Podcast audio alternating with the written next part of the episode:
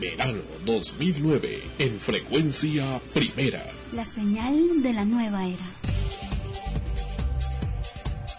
Extremos, edición de aniversario, episodio 54. Llega a ustedes por cortesía de cotear.pe. En el Perú, comprar o vender por internet es cotear. Este programa se retransmite en la earthmusicnetwork.com slash extremos.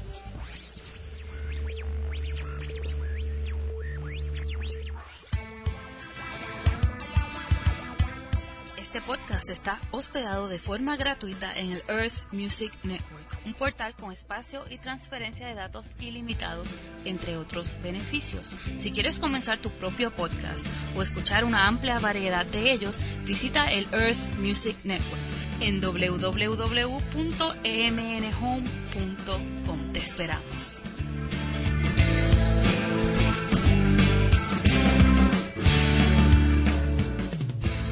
La comunidad nudista de Lima no podía salir a comprar, pero gracias a cotear.pe todo cambió. En nuestra comunidad no tenemos complejos, pero que tu mamá venga a visitarte desnuda, no, ya es demasiado.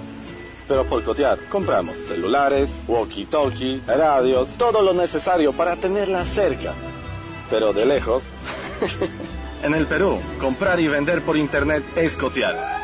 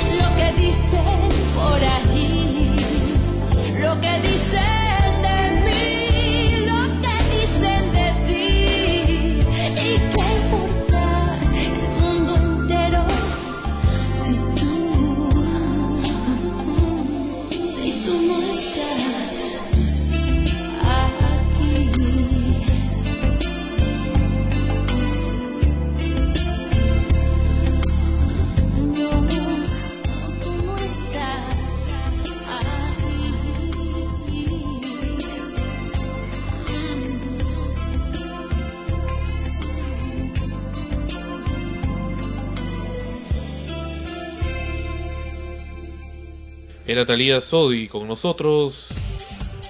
Y el tema dicen por ahí. Dicen por ahí, dicen por ahí que ya hemos cumplido Un año.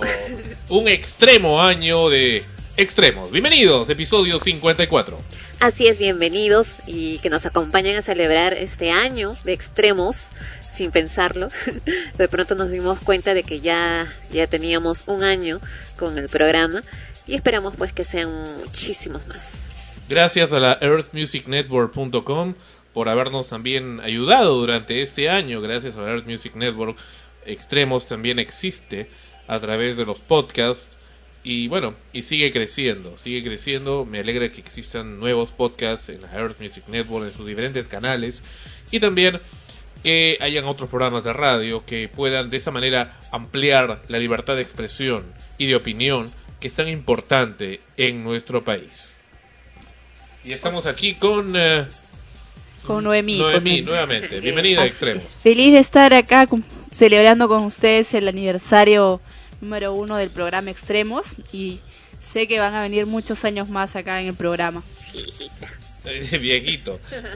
Empezamos inmediatamente el programa con la denuncia del doctor Boris Díaz. El doctor Boris Díaz nos presenta esta tremenda denuncia de lo acontecido en el hospital de salud del distrito de La Molina esta semana. ¿Qué es lo que ha pasado? Un grupo, un bombero voluntario acudió junto con su unidad a ser atendido por una, por una emergencia eh, que tenía una serie de lesiones precisamente producto de haber atendido el llamado de una emergencia como bomberos y no fue atendido fue rechazado por el hospital de salud vamos a escuchar estos pasajes que también ustedes lo pueden apreciar en video en el podcast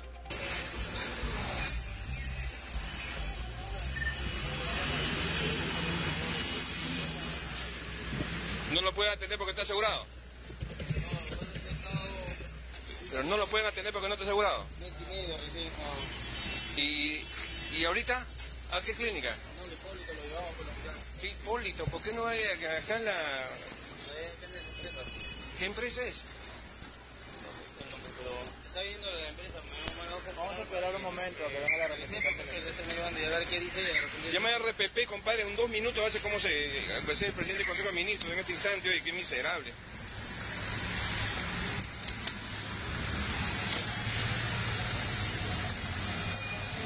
De verdad creo que la palabra que dice, la frase que dice el doctor Boris Díaz es muy acertada. Qué miserables. ¿Qué les costaba atender a este bombero voluntario que mañana puede salvar la vida de algunos de estos empleados burócratas de salud? ¿Qué les costaba atenderlo? ¿Por qué no lo hacían? Y de salud, por cierto, se caracteriza por tener un personal de contratado, externo, tercerizado de seguridad, que también le place mucho en forma morbosa de maltratar a la gente que va ahí desesperada y ansiosa por saber cómo está su familia y cómo está su familiar. Una cosa es el orden y otra cosa es morbosearse con las personas que van desesperadas en un momento de, de dolor y de clamor por, por sentirse por sentirse mejor por su familia. En este caso, el doctor Díaz muestra unas imágenes y un audio de un bombero voluntario que estuvo ahí, llegó para ser atendido y lo rechazaron y tuvieron que llevarlo a un hospital del estado. No sabemos en cómo terminó este, este bombero voluntario, pero ciertamente es que no fue atendido y las imágenes así lo atestiguan. ¿Por qué? ¿Por qué esto? Porque no, no, no pertenecía, no estaba asegurado, correcto, pero es un bombero voluntario, es una persona, es un ser humano y tiene derecho a ser atendido. Hay una ley de atención de emergencias. Tenían que haberlo atendido y no lo hicieron. Claro, en el caso de una emergencia, ahí no importa si es asegurado o no, esos, esos eh, trámites, digamos, ya se, se ven después, ¿no? Lo importante es salvar la vida de la persona que está llegando.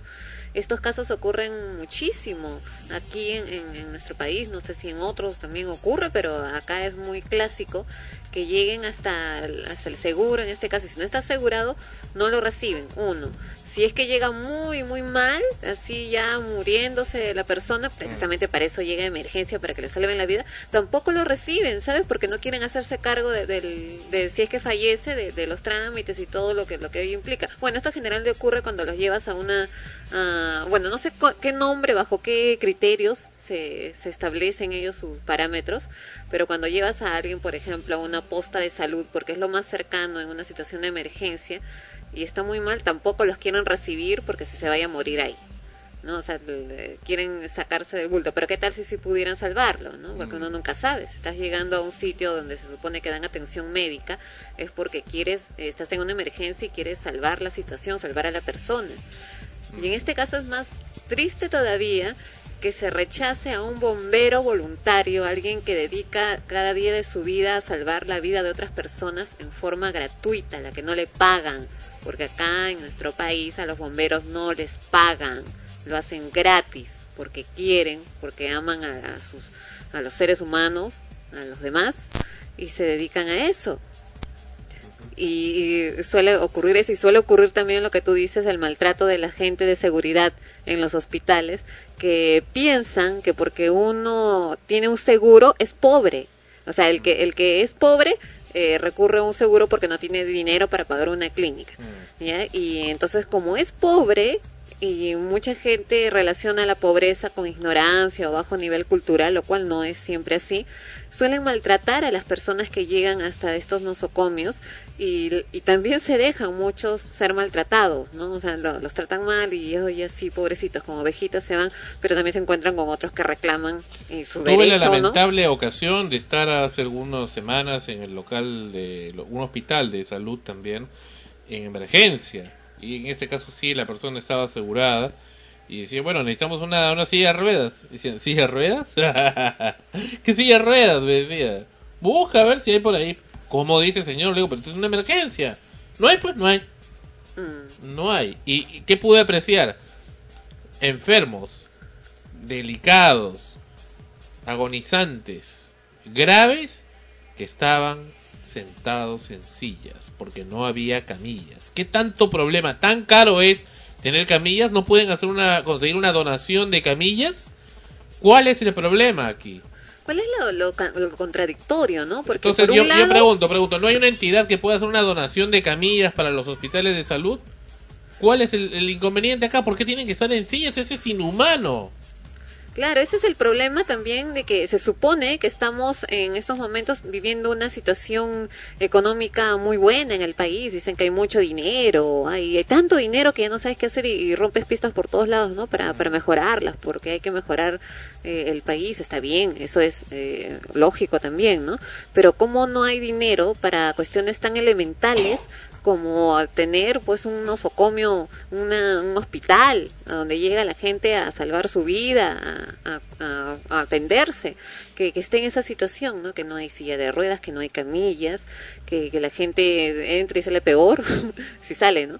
O simplemente ni siquiera te reciben, ni siquiera te reciben en una situación de emergencia. Vamos a que vayas a un hospital y no eres asegurado a hacerte una consulta. Y eso, ¿no? Porque llegas y bueno, tendrás que pagar, pues no sé, ¿no? Pero que llegues a una emergencia y no te atienden, no, no está asegurado. O una mujer a punto de dar a luz y tampoco la reciben. Ha pasado eso también, que han llegado a estos sitios mujeres a punto de dar a luz, porque en la calle les agarró que, iban a, allá a dar a luz y no las reciben y ha pasado que han muerto el bebé o la madre o algo grave ha ocurrido porque no los atendieron. Bueno, acá tenemos este, esta carta que nos manda junto con el video el señor doctor Boris Díaz Quiñones. Él dice, estimados señores, hoy martes sobre las 10 de la mañana, 10 y 38 para ser exactos, en la sede del Segu- eh, Salud de La Molina, en la avenida Constructores, La Molina es un distrito de Lima, un distrito residencial, muchos ciudadanos fuimos testigos y el video adjunto lo testimonia de un estricto cumplimiento de disposiciones de gobierno absurdas que lindan con el subdesarrollo mental que padecemos y la deshumanización que permitimos. Un joven bombero voluntario accidentado no fue admitido en el nosocomio por carecer de seguro y por ello debe reiniciar su penosa búsqueda de atención en otro centro hospitalario.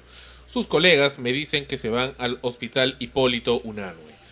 Qué pena tratar así a nuestro mejor capital, nuestros jóvenes. Recomiendo, por tanto, que en un eh, rapto de lucidez nuestro Congreso legisle la atención inmediata y sin límite de gastos a quienes nos protegen las 24 horas de los siniestros, con el riesgo de sus propias vidas e integridad y arriesgando secuelas a futuro de imprevisibles accidentes.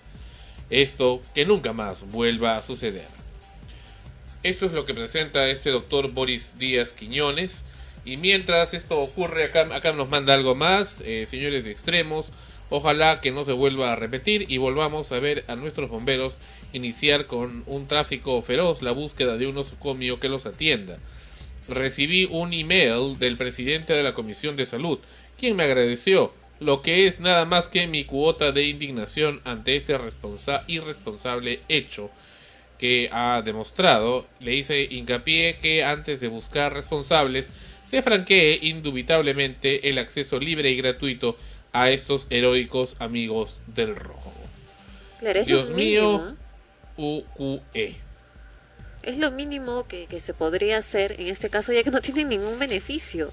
Ni siquiera les pagan. Pero una persona en general, una persona cualquiera, no tiene por qué tra- maltratarlo Claro, de esa es- manera. es eso, ¿no? O sea, en este caso estamos viéndolo porque ya es un caso pues eh, concreto que se está presentando en el caso de un bombero. Que, que ya todos sabemos cuál es la situación de los bomberos, ¿no? Y que encima no lo reciben. O sea, él acaba de salvar la vida a otra persona, pero a él no se la pueden salvar porque no está asegurado. Y mientras la señora Karina Beteta del Congreso dando premiaciones a personas que días antes se, pre- se presentan aparentemente estando drogadas y siendo pues no la, la peor imagen que se le puede dar a la sociedad y a los niños y a los jóvenes. Y a esa gente premian y a esa gente el doctor Alan García defiende y hasta pide que encarcelen.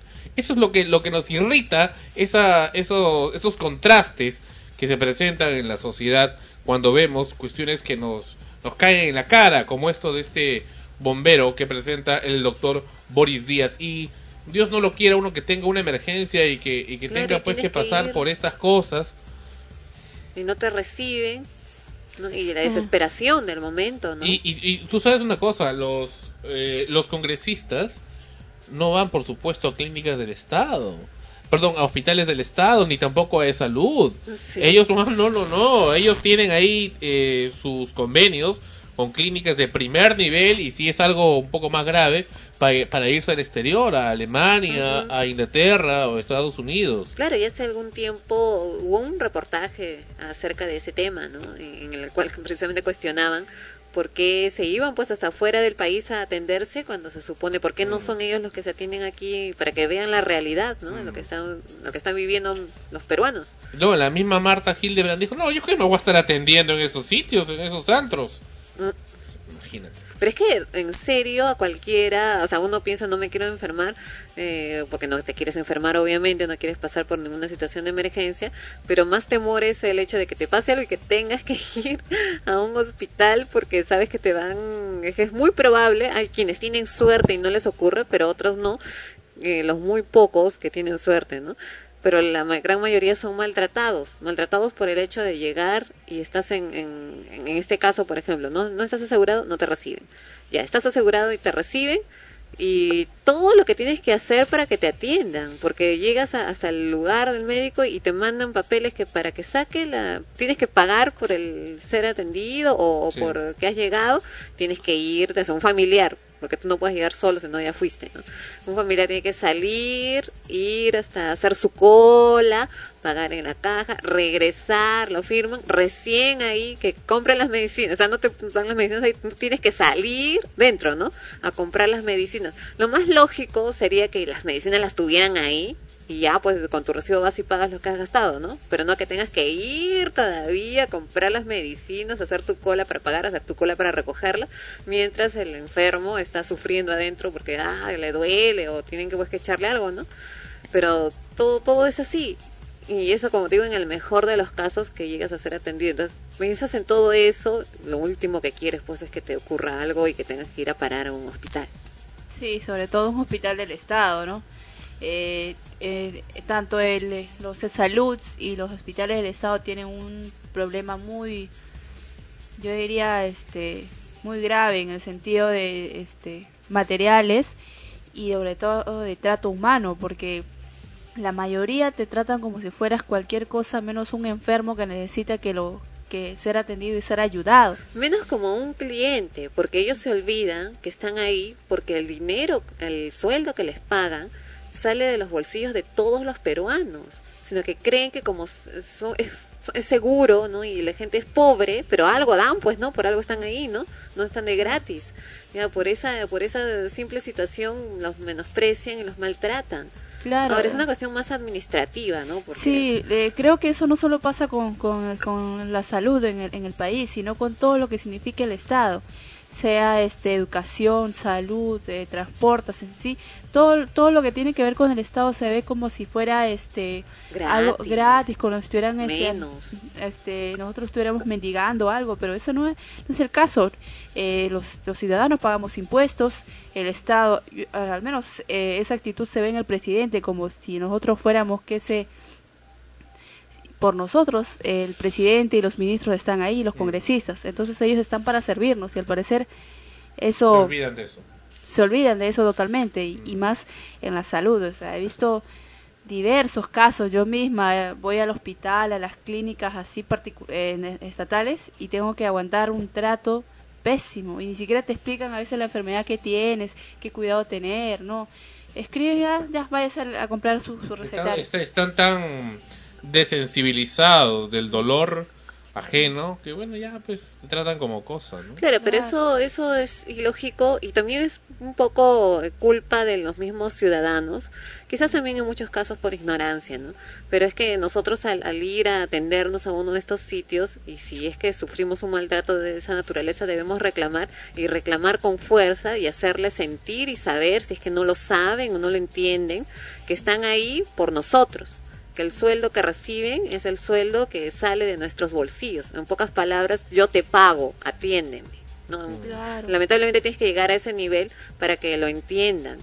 Pero, no, no dicen, ocurre. pues, para lo que me pagan. Claro, no, ese es el otro problema. Por eso digo, más el problema es administrativo, porque a veces hasta los mismos médicos están ahí trabajando horas de horas, ¿no? Eh, hacen, este, creo que Doble el turno. doble turno más guardia y no duermen, ¿no? Están ahí trabajando ya, y, y, el, y están atendiendo a los enfermos, pero tú antes de llegar al médico pasas pues por toda la, la administración, ¿no? O sea, desde el, desde el, el guardia que está afuera parado, Sí. ¿no? Hasta el que te atiende en la recepción, en la caja y todo, toda la cosa, todo ese camino es tan tortuoso y tan- Realmente tan, desagradable tortuoso, que ya tú generalizas y dices pues todo está mal, ¿no? Y a veces los médicos, yo he escuchado en muchas ocasiones cuando acompañaba a mi tía que estaba mal de la mano, ah, y mientras esperaba a veces escuchaba las conversaciones de los doctores que estaban atendiendo así uno, entraban un montón de gente, ¿no?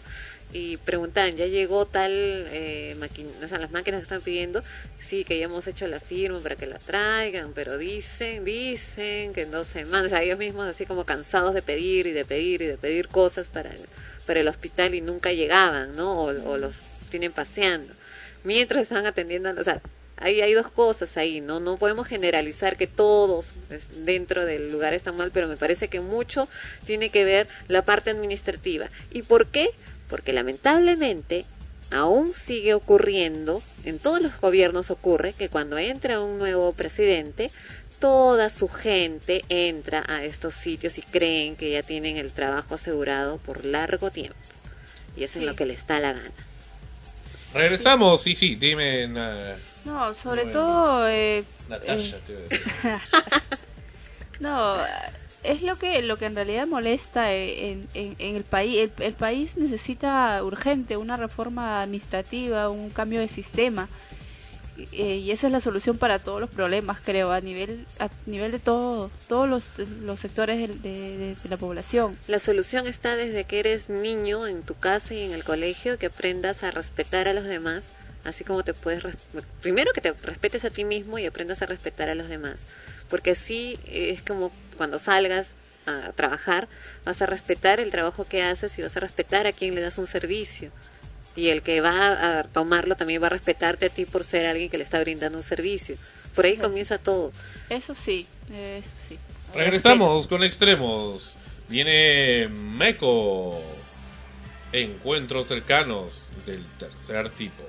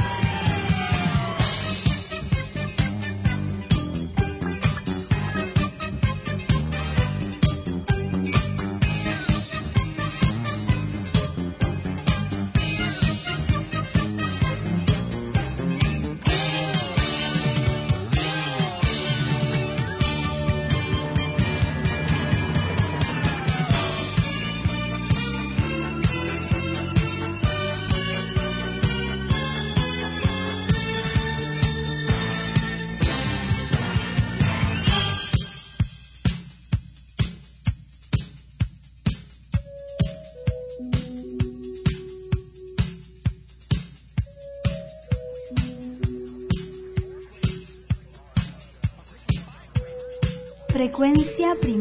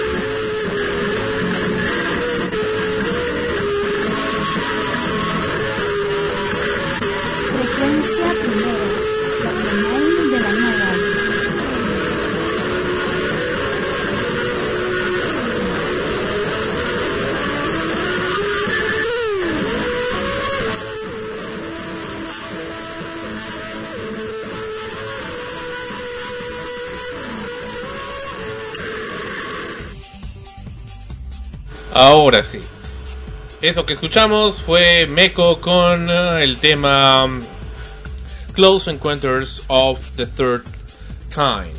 Encuentros cercanos del tercer tipo. Pero lo que vino después fue el tema identificativo en versión extendida de Radio Selecta, una emisora que a la fecha ya no existe. y que transmitía en los 1130 kHz de la onda media, una emisora en la que frecuencia primera durante muchos años, especialmente en los años 80, tuvo gran participación. Radio Selecta. Y hablando de radios, eh, otra, una radio que ha desaparecido, en nuestra modesta opinión, afortunadamente, es Radio Mix, 94,9 frecuencia modulada, emisora eh, que estuvo ahí por algún tiempo, creo que un año más o menos, y que eh, fue la que eh, eh, sucedió a Radio A, emisora de música romántica en español, que estuvo al aire por cerca de 15 o 20 años. Ambas de propiedad de la familia Laines. Pero ahora Radio La Caribeña, una emisora provinciana que transmite a nivel nacional desde Lima, eh, viene ahora a ocupar esa frecuencia. No sabemos exactamente si la caribeña va a coger en general las dos frecuencias de la familia Laines, tanto Radio Z Rock and Pop como radio como esta que fue la antigua radio eh, radio Mix antes Radio A, pero ciertamente ya ha cogido la 94.9 y están transmitiendo en prueba su programación para Lima. Bueno, los mejores parabienes para Radio La Caribeña, emisora que en realidad tiene mucha experiencia a dirigirse al público popular. Era un estilo algo semejante a lo que fue Radio Inca, algo semejante. Recuerdo cuando estábamos en Amanecemos Contigo en los noventas, participaron eh, unos amigos que tenían un programa que se llamaba, me parece, algo parecido a Los Magníficos de la Noticia, no recuerdo el nombre. Ellos, pues, para esa época estaban en Radio eh, Radio Universal, le llamaban, que es ahora Radio La Caribeña, de propiedad del señor Higinio Capuñay. Bienvenida entonces al Dial de Lima, Radio La Caribeña. Sí recuerdo aquella ocasión cuando fueron al, al programa, fue muy entretenido. Precisamente ellos se dedicaban a hacer un programa de, de entretenimiento más, ¿no? Con imitaciones, eh, las noticias, ¿no? Era la, época en que surgían ese tipo de programas de, de grupos de, talentos que, que podían hacer imitaciones y narraban o comentaban las noticias del día con humor, ¿no? Y ya luego, bueno, ya, ya esto comenzó a crecer y finalmente ahorita, bueno, están los, los, chistosos que siempre están ya desde hace muchísimos años, ¿no?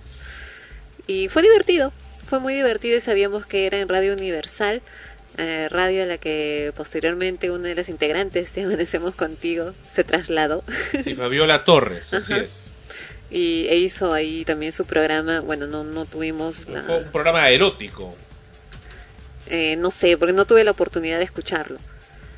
Porque, bueno, no, no llegaba la señal y porque en ese tiempo eh, Universal solamente se transmitía, pues, ¿no? En esa zona. Y ahora que ya tienen, eh, como Radio Caribeña, ya han comprado, por lo que me estás comentando, eh, ya puede llegar a, a, a, todo Lima, no sé. Ya estaban a nivel nacional, pero ahora van a llegar a todo Lima. Es que ellos transmitían ahí y a nivel nacional, pero no en Lima, ¿no? Así es. Ajá, ahora ya es completo. El gran problema de transmitir en Lima, Ajá. la mayor parte de radios, porque están acaparadas por el monopolio. Pero bueno. Y la centralización, porque insisto, o sea, Lima no es Perú. ¿En qué momento se va a hacer efectivo ese cambio? ¿no? Tantas, tantas ciudades que tiene el Perú tan bellas, tan hermosas, y que mucha gente no, no, no solo no las conoce ahora con, con este, esta campaña para incentivar el turismo, se están conociendo, sí, muchos lugares, pero cuando llegas realmente te encuentras pues con, con un espectáculo hermoso en cuanto a paisaje, pero muy atrasado en, en, cuanto a la, a la, misma sociedad y el desarrollo urbano ¿no? de esas zonas. Y además que ni siquiera, como ha, ha, estado tan descuidado, ni siquiera el camino es accesible. Muchas veces es difícil llegar a ciertas partes del Perú. No puedes llegar en avión, tienes que llegar solo en carro y te demoras pues una eternidad y pasas por lugares algo peligrosos. Y en fin, ¿no? muchas de esas cosas que hacen que eh, todo se centre en Lima cuando cada, en cada lugar hay tanta gente talentosa que eh, puedes poner tu radio y desde ahí eh, llegar a nivel nacional, o sea, no solamente en ese lugar, sino a nivel nacional, porque todo de Lima hacia afuera y no de, de adentro hacia todos, ¿no? Bien, vamos haciendo algunas correcciones y precisiones. hace alguna en el programa pasado comentamos que Candy Candy en la- o en el antepasado fue lo interpretaba eh, otra persona no recuerdo ya ni siquiera el nombre Creo que fue Eh, invento del momento. no, no fue invento, me habían dado esa información, eh, me parece que una cantante Vázquez, que es de Argentina, no, no lo interpreta ella, este, mil disculpas al público, nos han hecho la corrección y acá en extremos nos corregimos. Lo interpreta la misma actriz que hizo el doblaje de Candy Candy. Eh, es la, actriz argentina y maestra de doblaje Cecilia Gisbert, quien también afirma para el año 1978 en que grabó eh, ese doblaje, se consideraba ser también Candy Candy. Tenía esa personalidad y apariencia. Los años han pasado y Cecilia Gisbert está ahora con nosotros a través del Internet. Escuchemos sus memorias. Ah, fantástica. Yo creo, francamente creo que, se dio una cosa mágica, una situación mágica en ese momento. Hay cosas que uno no se da cuenta en el momento de la vida, ¿no? Porque había mucho humor, había mucho afecto, había mucha mucho bienestar en ese, en ese grupo de trabajo, que se dio espontáneamente, eh, relativamente, porque había un director que era una excelente persona, a la cual yo le tengo un gran afecto y un recuerdo enorme, que es Julio Fedeli. Y él tiñó también todo ese grupo de ese, de ese clima de, diversión, de humor, de consideración. En ese grupo no había nadie que fuera director y le dijera así porque vos sabés porque esto no lo hubiera permitido él había con muy buena muy buena convivencia y gente extraordinaria y diáfana como por ejemplo el caso de Andrés Andrés Turnes que era que es un sol era un sol y sigue siéndolo desde el alma no y, así qué sé yo Fiore, Roberto Fiole, un montón de gente, Amarilis Carrier, Marta Oliván, que la encontré la vez pasada, eh, que hacía eh, no, Susana Marlowe la hacía, creo, Beatriz Spersini, que aún sigue siendo amiga mía. Bueno, eh, un momento maravilloso, realmente. Produce entre los actores, creo que eso ha sido siempre así. En el momento que estamos trabajando en un proyecto, en, un, en una película, en una obra de teatro, en una grabación de una serie, nosotros somos una familia. Se establece la parte vínculos familiares y, bueno, en muchos casos mala avenida de familia y en, muchos bien. En este caso fue una familia bien avenida que nos queríamos, éramos como hermanos, qué sé yo, hacíamos dieta juntas las mujeres, íbamos a correr, eh, era lindo. Ahora después, como todo grupo de actores, cuando terminamos el trabajo, por ahí hay años que pasan, que no nos vemos. Y después cuando nos encontramos, el vínculo sigue intacto, ¿no? Pero así que esa es la relación. En algunos casos los, nos hemos encontrado en otros trabajos y hemos continuado el vínculo. Eh, pero, pero permanece, es ese tipo. No, no hay, hay un vínculo cordial, una relación cordial, afectuosa, pero mm, no es que nos veamos cotidianamente. Porque eso también lo impide el, trabajo, ¿no? Cuando uno está en un trabajo, un poco se interna en eso. Eso. Es, eh, me encantaría de verdad que se hiciera un dibujito con Candy adulta, con su pareja, con Albert, y con los problemas, porque yo creo que ella creó un nuevo hogar parecido al de la señorita Pony, pero más con más recursos económicos, y, todos los, los avatares con los chicos, con con su familia, con sus amigos, porque probablemente Terry quedó amigo, eh, quién sabe, tuvo que so- socorrer a Annie una vez más, ya de adulta, eh, no sé, todas las cosas que, que fueron pasando luego en el mundo. Eh, me encantaría que eso se produjera. Sí. Los que tienen problemas, todos los problemas pasan. Así que agarrémonos de los chiquitos momentos maravillosos de la vida, que a veces no son tan chiquitos. Descubramos cada milagro que se va produciendo cotidianamente. Y, y bueno, felicidades para todos. Palabras muy muy sabias las de Cecilia Gispert, encantadora persona. Y, y actriz de, de teatro muy reconocida en Buenos Aires. Bueno, ya la voz eh, Sí. más madura, ¿no? De, Sí. de Candy. No, y además es toda una, una luminaria intelectual del tema del doblaje Claro. en Latinoamérica y en las tablas también porque le gusta hacer mucho teatro. Rápido como- Una actriz. Allá, sí, como una actriz. Como tú dices, en Buenos Aires se hace mucho teatro y se habla mucho del doblaje mexicano, pero también hay el doblaje argentino. Y acá hay otras notas más que nos mandan. Y todo esto ha sido por lo que eh, me equivoqué la semana pasada, que nos han mandado esa información, pero bien por ello. Claro. Acá hay más.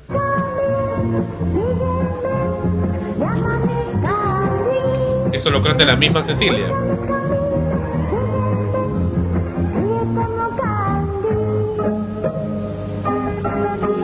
Esa época yo me parecía bastante a Candy porque era eh, muy joven y muy inocente, muy todos me, me vinculaban a eso. Acá nunca tuvo éxito Candy. no en Buenos Aires no. Pero Gente del interior sí, porque yo tengo alumnos ahora que me dicen, ay, sí, Candy, pero en, en Capital no. Pero- En esa época se dio Heidi. Y claro. Heidi la mató. Gustó mucho más. Incluso no se terminó de dar Candy acá. No se terminó. No, en todos lados. Mirá que yo recibo, yo recibo aún hoy, pasados tantos años, recibo de, de México, de Colombia, de Chile, de Perú, de todos lados, de Ecuador, de todos lados. Es más, de España he recibido mails, porque se ve que pasaron la grabación hecha por mí. Pero no, no, no, acá no pasó nada, no sé por qué.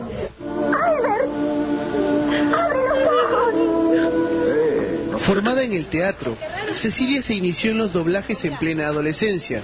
Su primer protagónico fue Candy, y hasta el día de hoy no entiende el desenlace de alguno de los capítulos más dramáticos de este dibujo animado japonés. La muerte de Anthony no fue terrible, pero además que no la entendés, es- no tiene sentido que se caiga del caballo y se muera un pobre chico amoroso. Que tenía que parecer Terry.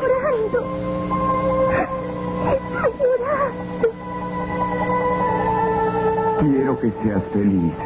Prométemelo, Candy. Prométemelo, por favor.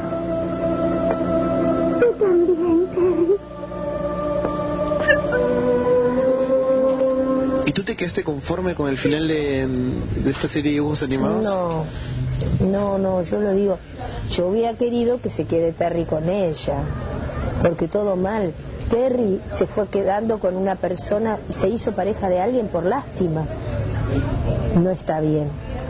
Y después ella, no, no, y ella con esta pers- este personaje, el señor de la colina, Albert, yo toda la vida, todo el tiempo, pensé que era como una especie de tutor, de padre, nunca me lo imaginé un ser que podía ser su compañero, su pareja. Las seguidoras de Candy quedaron tan decepcionadas con el capítulo final de la serie animada que incluso la televisión italiana produjo su propio desenlace, en la que la protagonista lograba quedarse en los brazos de Terry.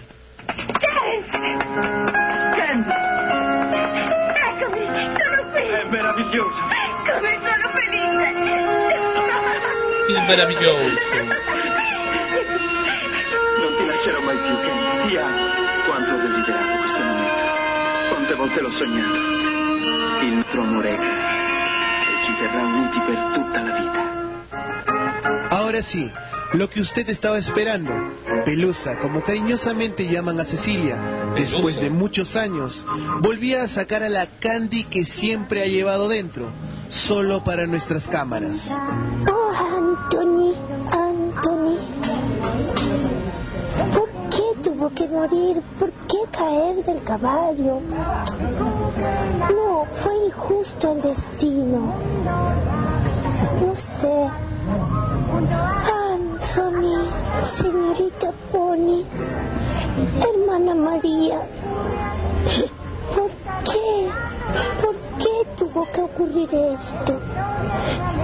Las extraño tanto, tanto. Con Terry a veces discutíamos. Yo no sé si, si Anthony me hubiera dejado por Elisa. Pero por ahí he visto un video que tú te reencuentras con Terry. Ah, sí.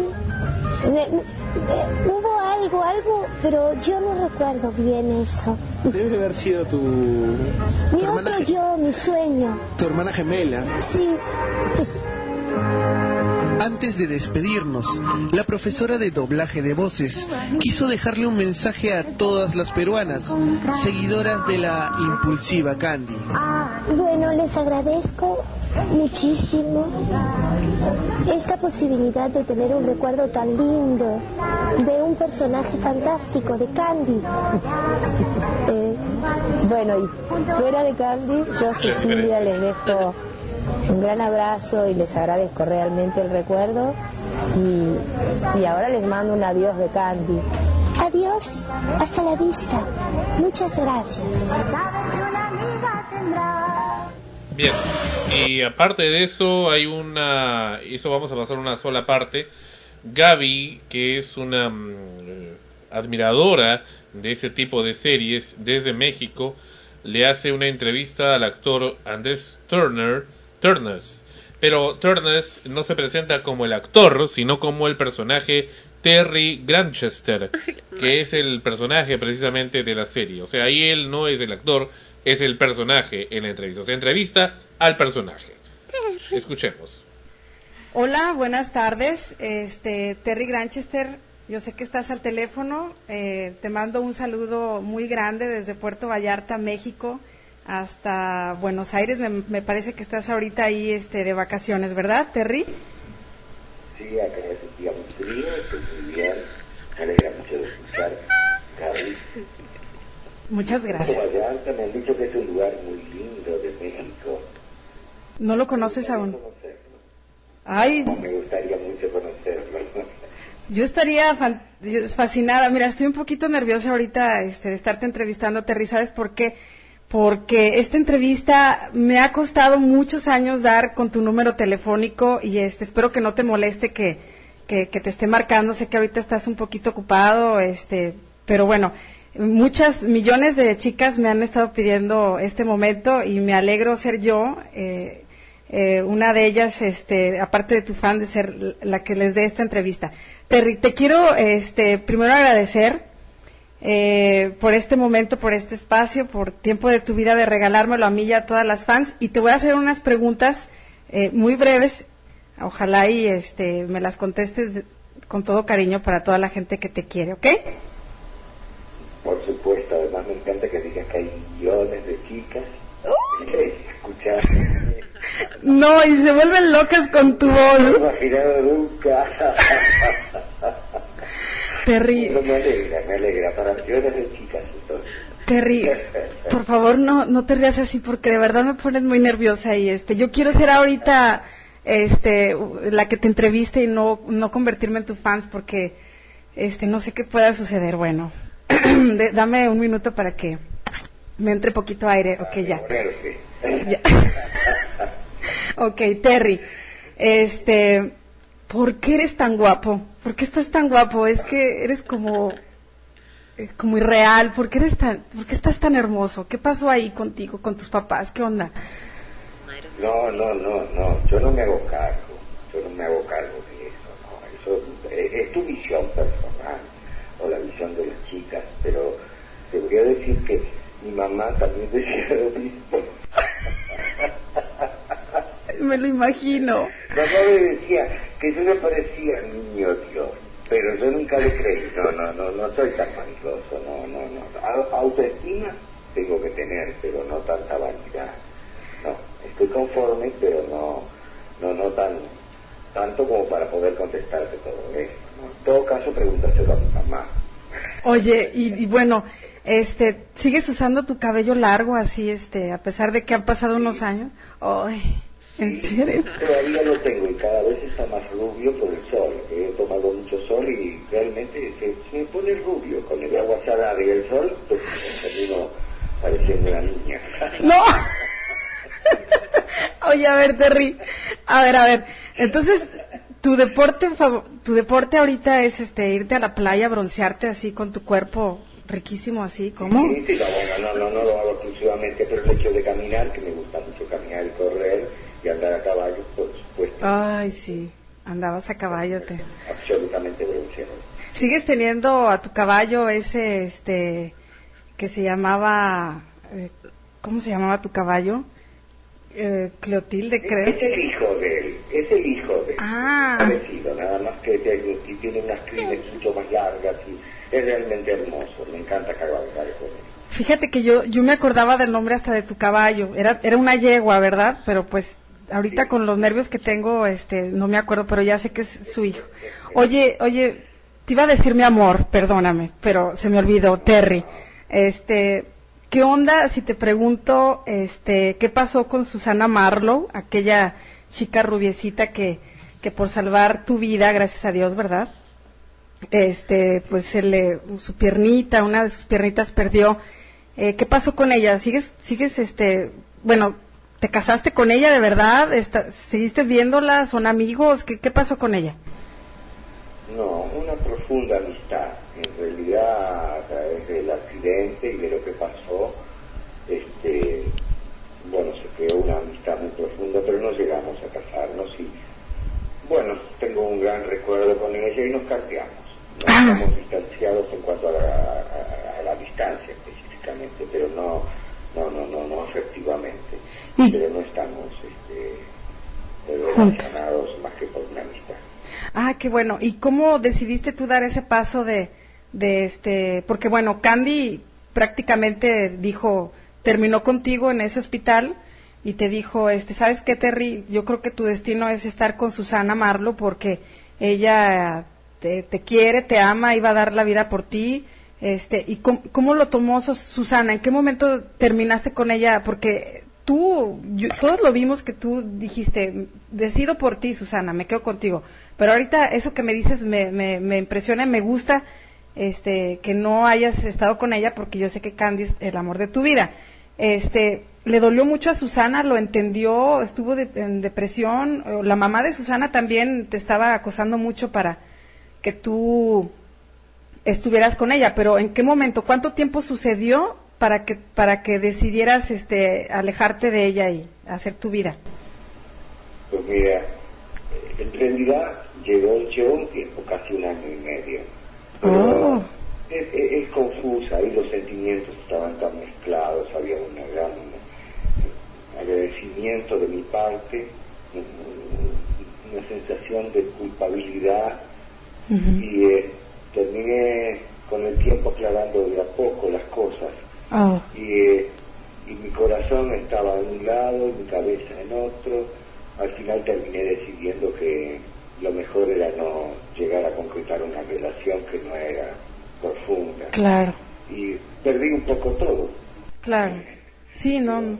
Pero pero fuiste muy sabio La vida no es todo gratificante, hay cosas que hay que saberlas llevar, pero peor hubiera sido que hubiese casado.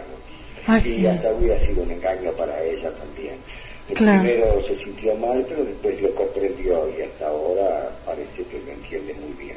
y ella este está casada se casó con alguien encontró el amor Ella está con, un- con una persona que la hace sentir bien. Ah, no, no, no, no, no te puedo decir más que eso. Sí. No me gusta meterme tampoco en la vida de los demás. oh sí claro O sí sea, ella ha hecho mucho con su vida, no quiero hacer más.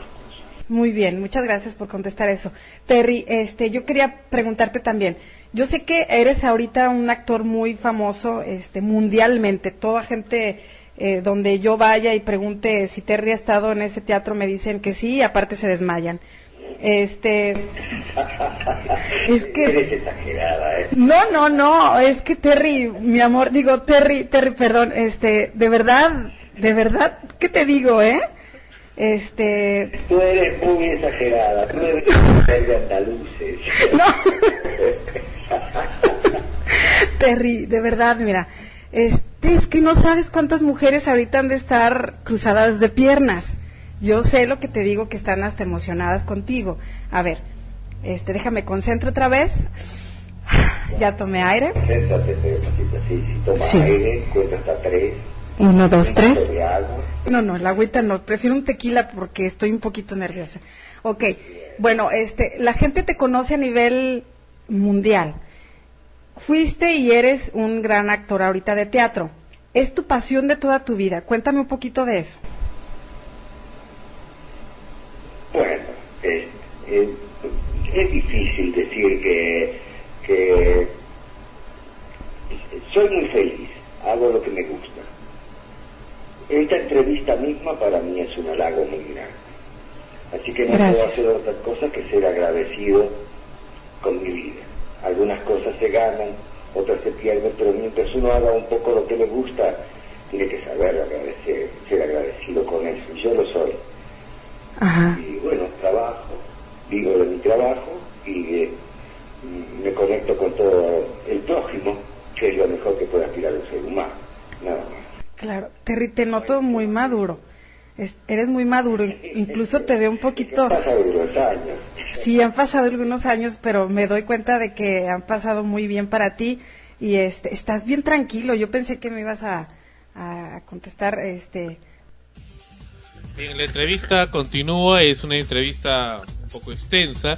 Hemos pasado solamente una, una parte de ella. eh, la va- vamos a poner los enlaces para quienes deseen eh, continuar escuchándola puedan hacerlo. Esa es la entrevista que le hizo Gaby a eh, este personaje, Terry Granchester, inter- interpretado por el actor argentino Andrés Turn. ¿Y por qué las personas, a ver Ana Rosa, dime, se identifican tanto a, a ese extremo con los personajes? Que puedes creer que el personaje existe, más aún si es de dibujos animados. No es que la historia en general eh, fue un boom. Yo, yo he visto Candy desde, de- bueno, desde que desde chiquita, pues no, y todas Sí. las veces que han repetido le he seguido viendo porque es es la historia de, de una niña huérfana, crece y todas las, las cosas clásicas que le pueden ocurrir. Y, pero sobre todo un personaje con mucha bondad, ¿no? Con mucho sentimiento hacia los demás eh, que conocen el camino amigos, personas muy cercanas, personas también envidiosas, malas, todo en, en ese, en ese trayecto de su vida. Y Terry es el, el ícono del, del, del galán, pues, o sea, es el, el, el chico rebelde. Pero como que no, no hay hombres. Espérate, pues, o sea, Candy primero se enamora de Anthony, porque Anthony era el, supuestamente eh, ella creía que era el príncipe de la colina, porque cuando ella era niña y estaba mal, estaba triste, lloraba y todo lo demás iba a la colina y un día vio a un personaje tocando el gaita y con todo su vestuario, ¿no? Especial con un escudo, incluso que se le cae y él lo recoge y le pareció pues algo mágico, ¿no? Un príncipe y se enamora platónicamente de ese personaje.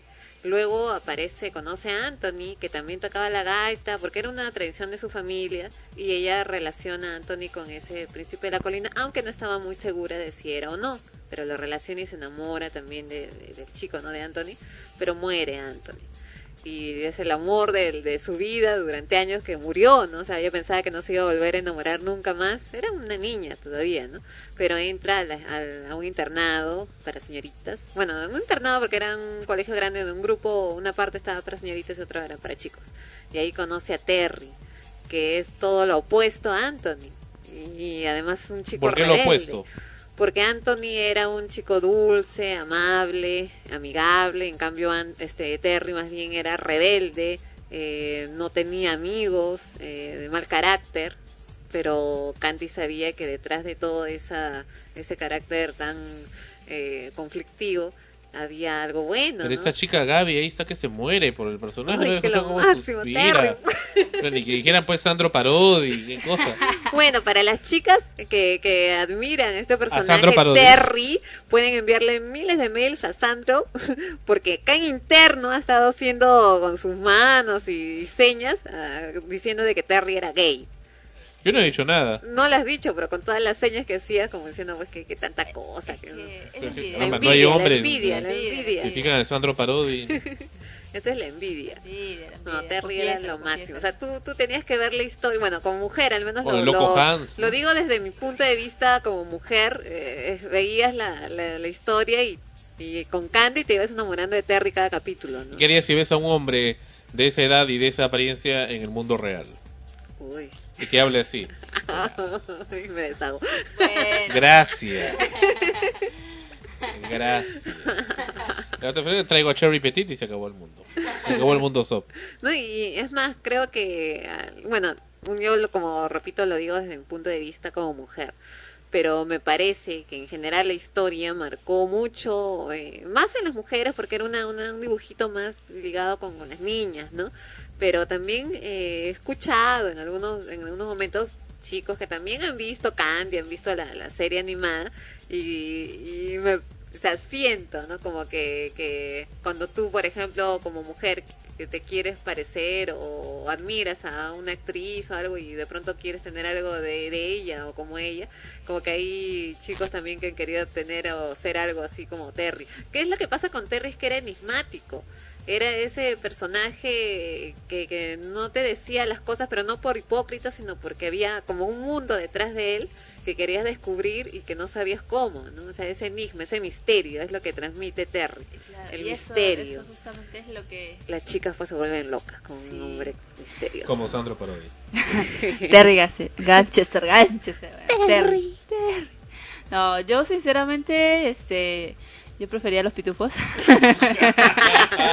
bueno.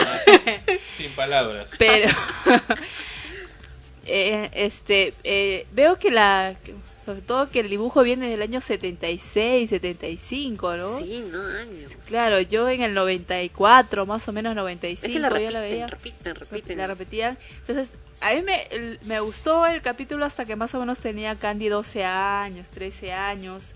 Hasta ahí yo recuerdo haberla seguido. Me gustó el inicio, cómo la dejaban a Candy, su niñez. Y pero ya de ahí ya le perdí el hilo, ya. Ahí sí, ya le fui Claro, hay, hay una cosa con el final, de verdad. Eh, Todo el mundo pues esperaba que Candy se quedara con Terry. Pero ahí ocurre algo, por lo menos yo lo sentí así, ¿no? Cuando vi el capítulo final, pucha, ¿cómo no se va a quedar con Terry? no? Y llega, regresa ella al hogar de Pony. Al hogar de Pony. se encuentra. La hermana María. Ajá, con la hermana María. Y están ahí reunidos y hay una sensación de nostalgia porque ella vuelve a sus raíces, ¿no? O sea, después Sí. de todo la- lo que había vivido, lo que había pasado, regresa al único lugar donde se sentía tranquila, como Scarlett O'Hara regresando a Tara. regresa y está con los niños, con, con- con la hermana María, la señorita Pony y todo lo demás.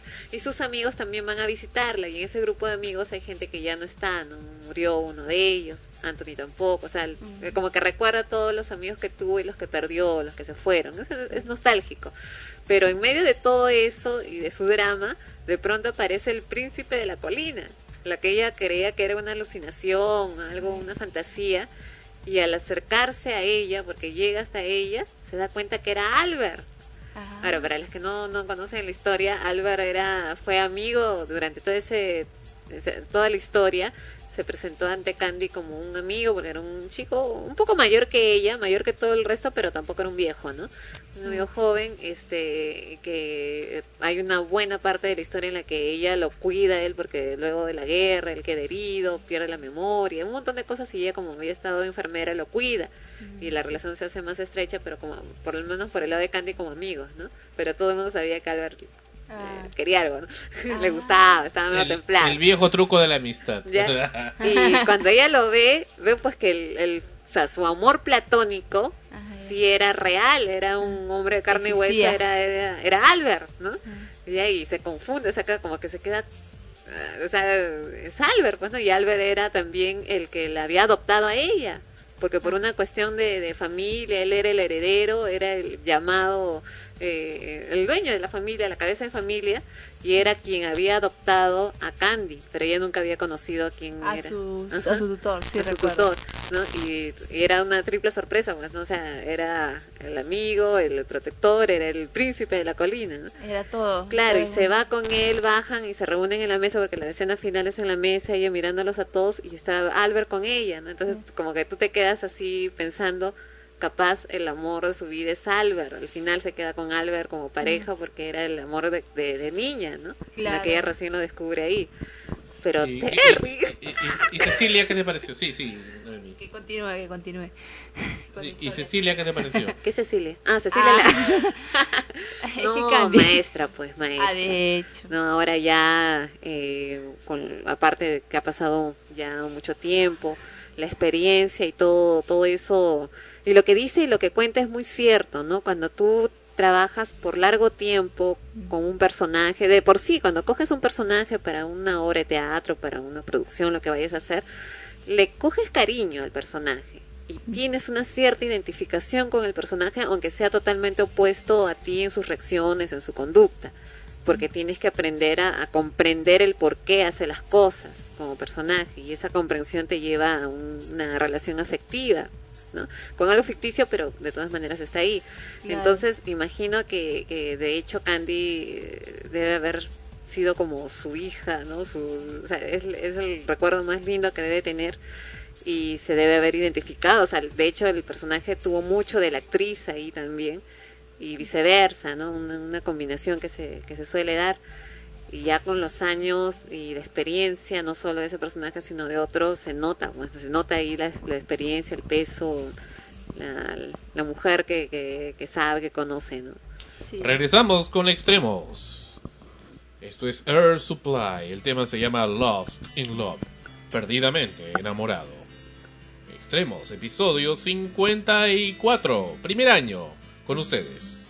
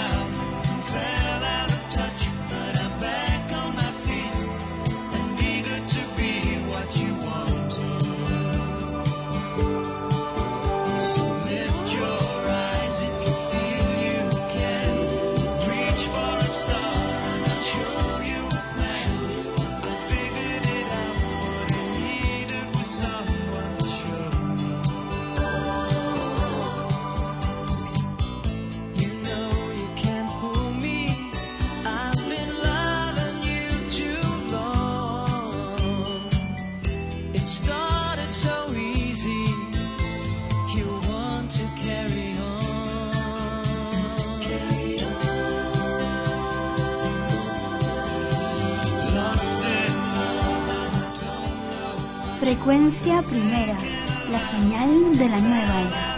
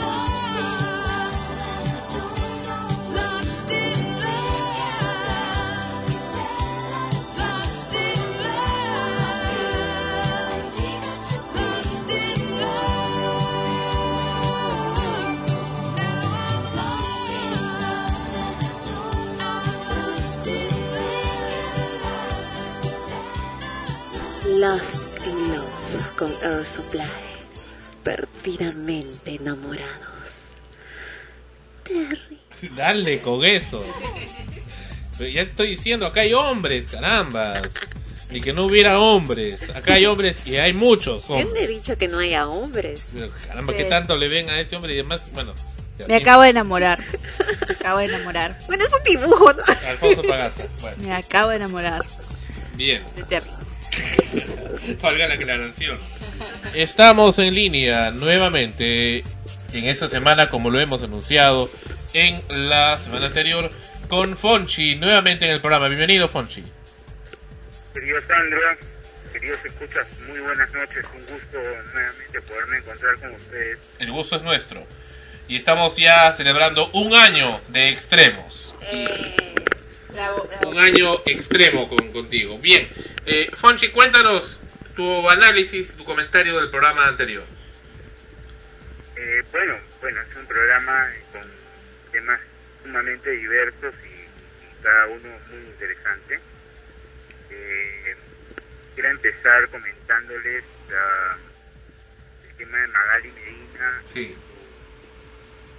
premiación, ¿no? Ajá. Podría llamarse así, yo no creo que pueda otorgarse a una persona que más que premiación debería ser castigada, ¿no? A lo, a lo que íbamos con eso era el antivalor que se está dando, qué tanta impotencia acumulada puede estar sintiendo la sociedad frente a estos hechos que por un lado nos bombardean los medios, luego también no, el Estado nos somete cuando nos presenta esto, ¿no? O sea, ¿qué esperanzas eh, tiene una persona de poder quererse superar cuando ve estas situaciones y estos, entre comillas, ejemplos a los cuales el Estado galardona? O sea, esa es un poco la, la, lógica invertida que estamos analizando dentro de esa situación. Bueno, Sandro, yo empezaría analizando la calidad de Estado. Eh, yo viera que en Bruselas, Bélgica, se ofrece un premio por el estilo, o se ofrece un Pulitzer, o se ofrece un Nobel a una periodista, como ya ha pasado en ocasiones eh, anteriores, eso me preocuparía. El Estado peruano, eh, salvo contadas, eh, contadas personas a las que podría sacar de este comentario, del Estado peruano no me preocupa que se premie a, a un sujeto como, como Magali Medina. Parece normal, me parece dentro de la, del- de la propuesta chica que presenta este esta, esta eh, gestión aprista, eh, este movimiento popular que busca simple y llanamente cortinas de humo y actos populares que generen votos y, simpatías. Eh, honestamente no me llamó la atención un error más del gobierno haciendo esta burrada, esta tremenda equivocación en premiar a una persona primero que acaba de salir de la cárcel, me parece que muy pronto, Pero no ha, no ha terminado su condena, todavía sigue. ¿eh? a- así es, así es. Y ha salido además con una actitud de revancha y de, de saña ante la sociedad. ¿Escuchaste esta entrevista que le hizo al señor Ángel Ganosa, que la pusimos antes?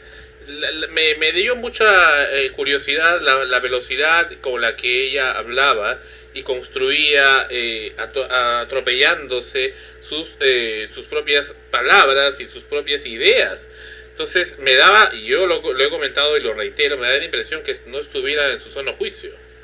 Mira, ah, yo no yo no podría afirmar que esta mujer haya estado drogada o bebida.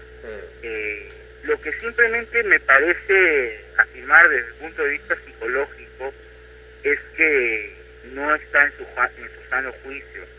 Por más que ella intente minimizar su pena diciendo de que ha estado en un internado de damas, cuando la verdadera letras y palabras, como tú bien lo has dicho, Sandro, que ha estado en la cárcel, que es un reo contumaz. Eh, a mí me parece que ella está intentando eh, minimizar esto, sin embargo tiene que haber sido un golpe psicológico muy fuerte.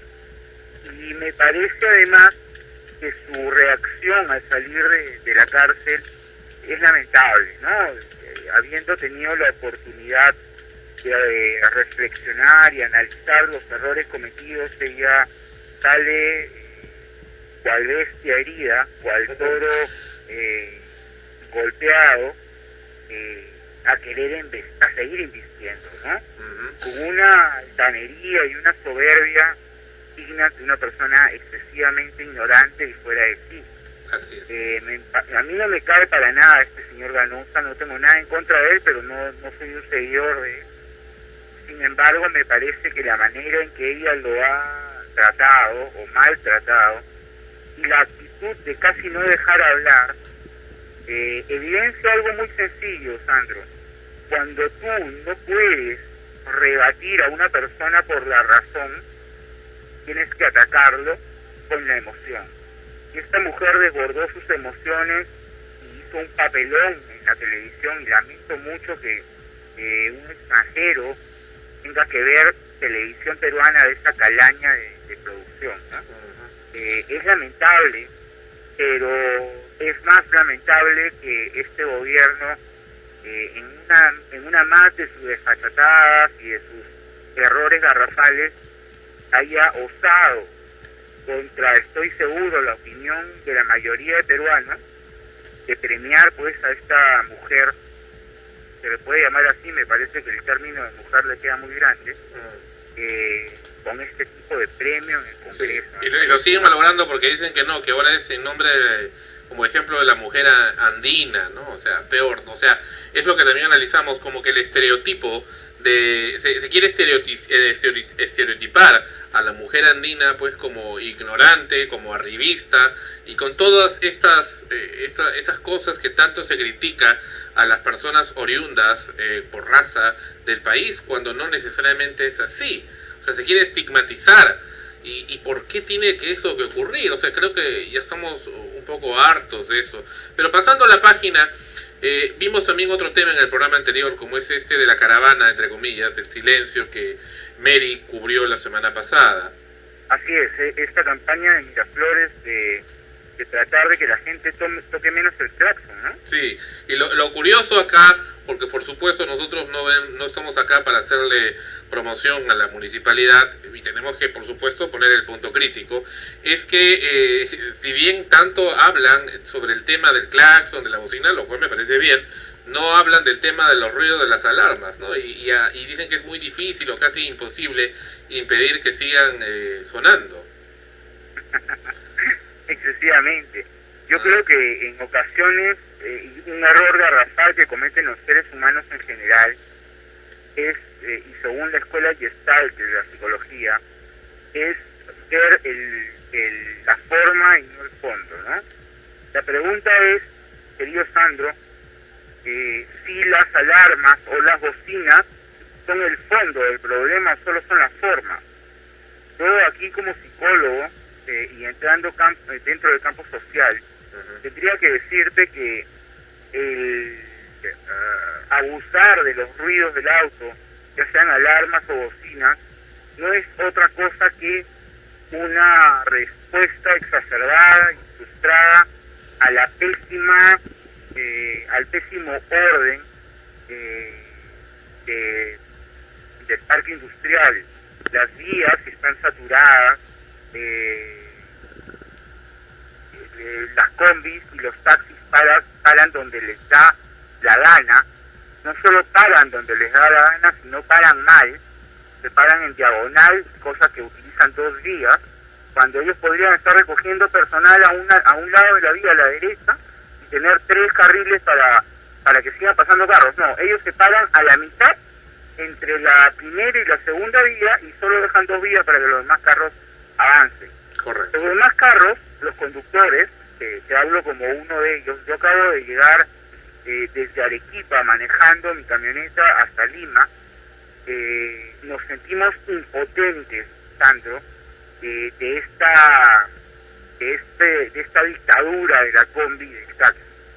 No nos queda otra, lamentablemente, que protestar eh, vía eh, la bocina.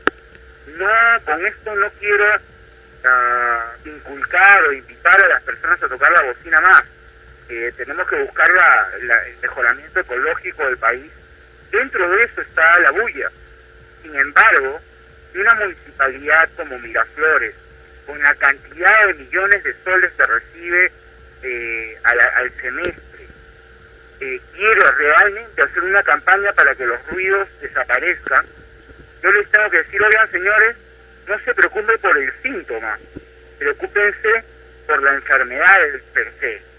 Es como cuando una persona tiene fiebre y el médico lo que hace es decirle, bájale la fiebre con medicina. La medicina te va a bajar la fiebre, pero no te va a solucionar la verdadera enfermedad que de pronto es una infección o un problema interno. La municipalidad con esto lo que está haciendo es decir, eh, eh, eh, obviemos el síntoma, eliminemos el síntoma, no se preocupa por lo más importante, que es el fondo del problema. Es que estos síntomas salen y nacen a raíz de la incapacidad de los gobiernos regionales, de las municipalidades, para organizar adecuadamente las vías. Eh, yo no me sentiría en la capacidad, ni como psicólogo, eh, experto en la conducta, ni como conductor, de pedirle a los conductores que no toquen la bocina. No me sentiría en esa capacidad porque eso es una reacción al, al mal diseño vial que tiene la capital en este momento.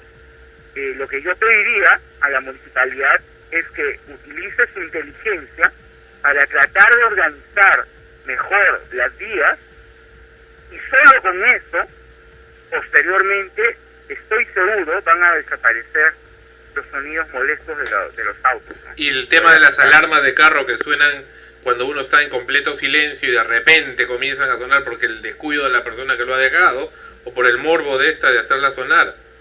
Así es. Aparte que hay un- pues, una cuestión psicológica interesante, ¿no? Las personas quieren trascender, quieren eh, ser un poco más de lo que son. Entonces, si ellos dejan su auto y salen y de repente el auto empieza a sonar, es una extensión del poder que ellos tienen en el control remoto de la eh, de, de la alarma, lo cual es bastante absurdo, pero les genera una Un placer. sensación en el ego que los hace sentir importantes, ¿no?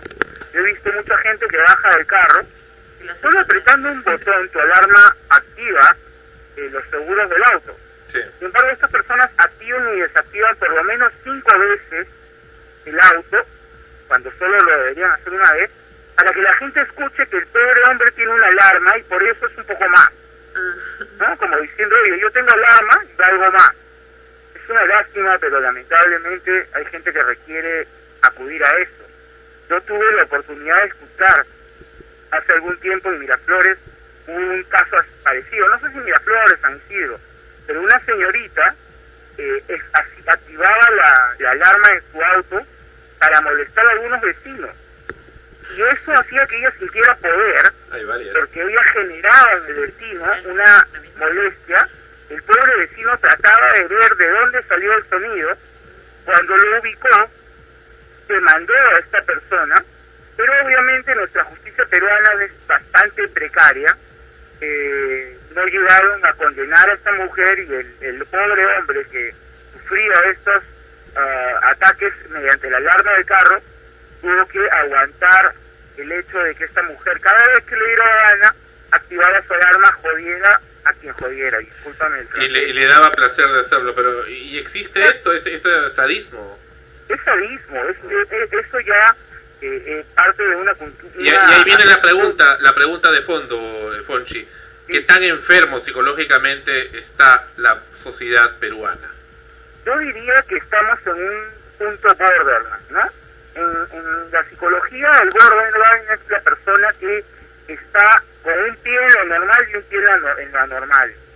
Esta, esta gente que tiene este tipo de actitudes está empezando a bordear el lado antisocial, el lado histérico de la conducta, lo cual ya significa cierta patología. Claro, y por ejemplo, y esa, la víctima de eso también se, se pasa, pasa el borde también, ¿no? Sea, por consecuencia. Es que lógico, Sandro, yo... Y es una yo, reacción en cadena. En mis entrevistas voy a a veces acudir mucho al cine, así como la música. Yo no sé si tú recordarás una película que se llamaba eh, Un día de furia, Sí, claro. con Michael Douglas. Así es, sí, sí. ¿no? Que, que, Michael Douglas que es al final muere, ¿no? El personaje. Al final muere el personaje. termina matándose, ¿no? Porque es un hombre que reacciona ante lo absurdo de la sociedad. Es un hombre que es la víctima, es la víctima de la sociedad y de esta, este, este, este, esta conducta borderline en la que la mayoría de ciudadanos hoy en día nos movemos. Yo el día de hoy, hace mucho tiempo no estoy en Lima, manejaba por la avenida La Marina eh, y de repente vi como una combi cerró a un auto eh, y más adelante el auto cerró la combi de una manera en que podría haber generado un accidente realmente peligroso. Y, la- y de repente con eso bastó y la combi y el auto se fueron tranquilos. Es como que hicieron, hicieron una catarsis movilística, ¿no? Automovilística. ¿Qué tanto se pierde el respeto en la sociedad? Ese es el tema de Así fondo. es, así es, porque si yo pasaba por ahí, de repente me chocaban y yo no tenía nada que ver en el problema entre la combi y el auto. Eh, pero lamentablemente, pues, Sandro, en nuestro país, eh, realmente los derechos de la persona no se están respetando. Ir más lejos, eh, Sandro, y esto es, eh, yo invito a, a los escuchas que estén por hacer una tesis en el campo social, en el campo eh, psicológico. Si tú analizas la convivencia y, el universo de las combis, tenemos, hermano, para escribir 14 o 15 libros de 500 páginas cada uno, de cómo no existe nada más grave para la sociedad que una combi. Sabes que en psicología el ser humano tiene ah, por derecho lo que se denomina espacio vital. El espacio vital son 30 centímetros, eh, sí, 30 centímetros de su cuerpo hacia afuera en todos los ángulos del cuerpo, en todo el contorno del cuerpo. Son 30 centímetros que son tuyos y nadie debe eh, eh, violarlos o inmiscuirse en ese, en ese ámbito de 30 centímetros a la redonda del ser humano, porque está invadiendo su espacio vital. Ese es su espacio y nadie tiene derecho a meterse.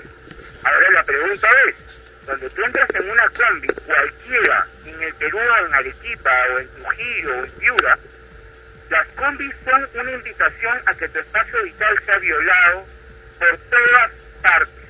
La gente se tiene que sentar metiendo tu, su, su codo en tus costillas. eh, tú tienes que sentir el aliento de esa persona que no muchas veces es agradable. Tienes que además percibir los olores corporales o gaseosos que esa persona emita. Eh, además, el asiento tiene tal eh, cercanía con el anterior que tú no tienes espacio ni para moverte o mover las piernas. Y esto, mi querido Sandro, genera un estrés enorme. Si tú analizas cuántas millones de personas utilizan las combis hoy en día, vas a entender por qué Lima una capital estresada.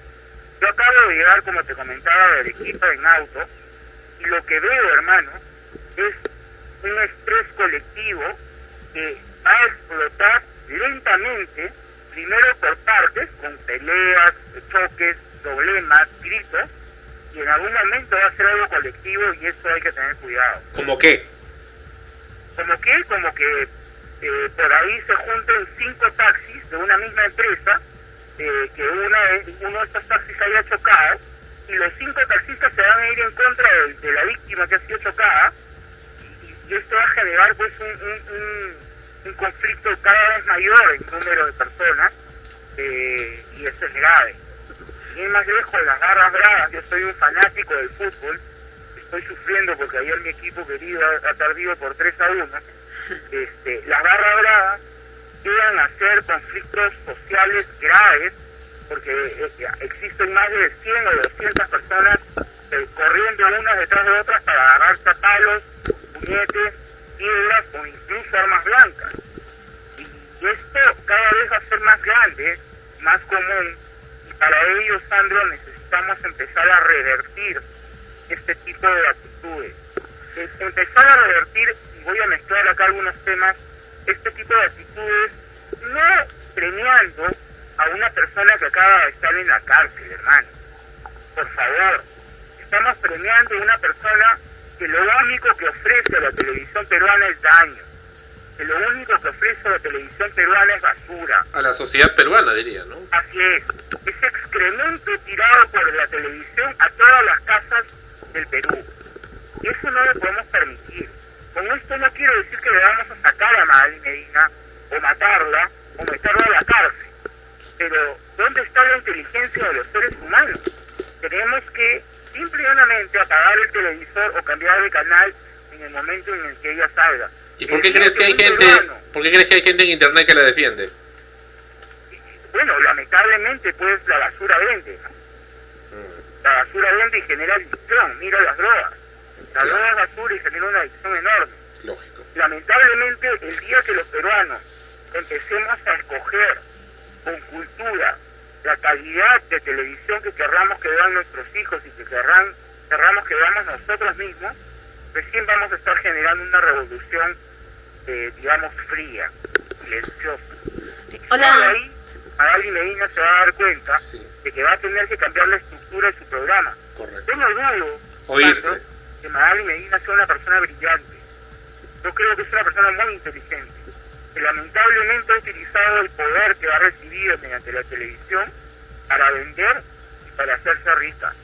Pero no le interesa construir. No hay nada constructivo en su programa. Nada. Eso debemos empezar nosotros a controlarlo. No hay otra manera. Lamentablemente, no lamentablemente, gracias a Dios vivimos en un país democrático en el cual debemos respetar el derecho de expresión, la libertad de expresión. Y de eso abusa. Ana Rosa está aquí con nosotros. De eso se abusa, exactamente.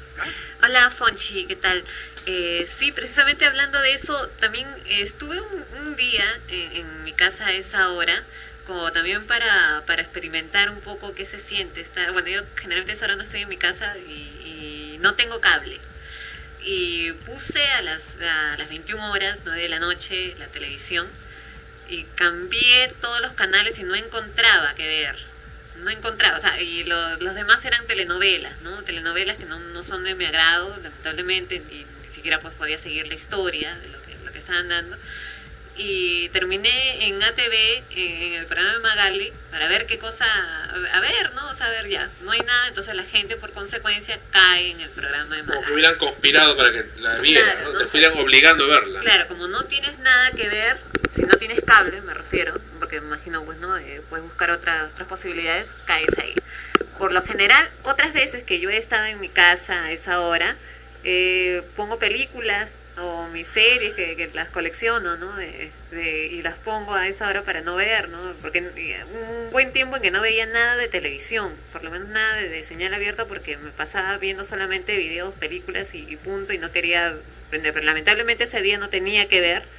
Y caí en la cuenta de que a mucha gente también le ocurre eso, que, que tampoco les cae eh, Magali o no les gusta el programa, pero de pronto se encuentran a esa hora en su casa y por consecuencia terminan viéndolo.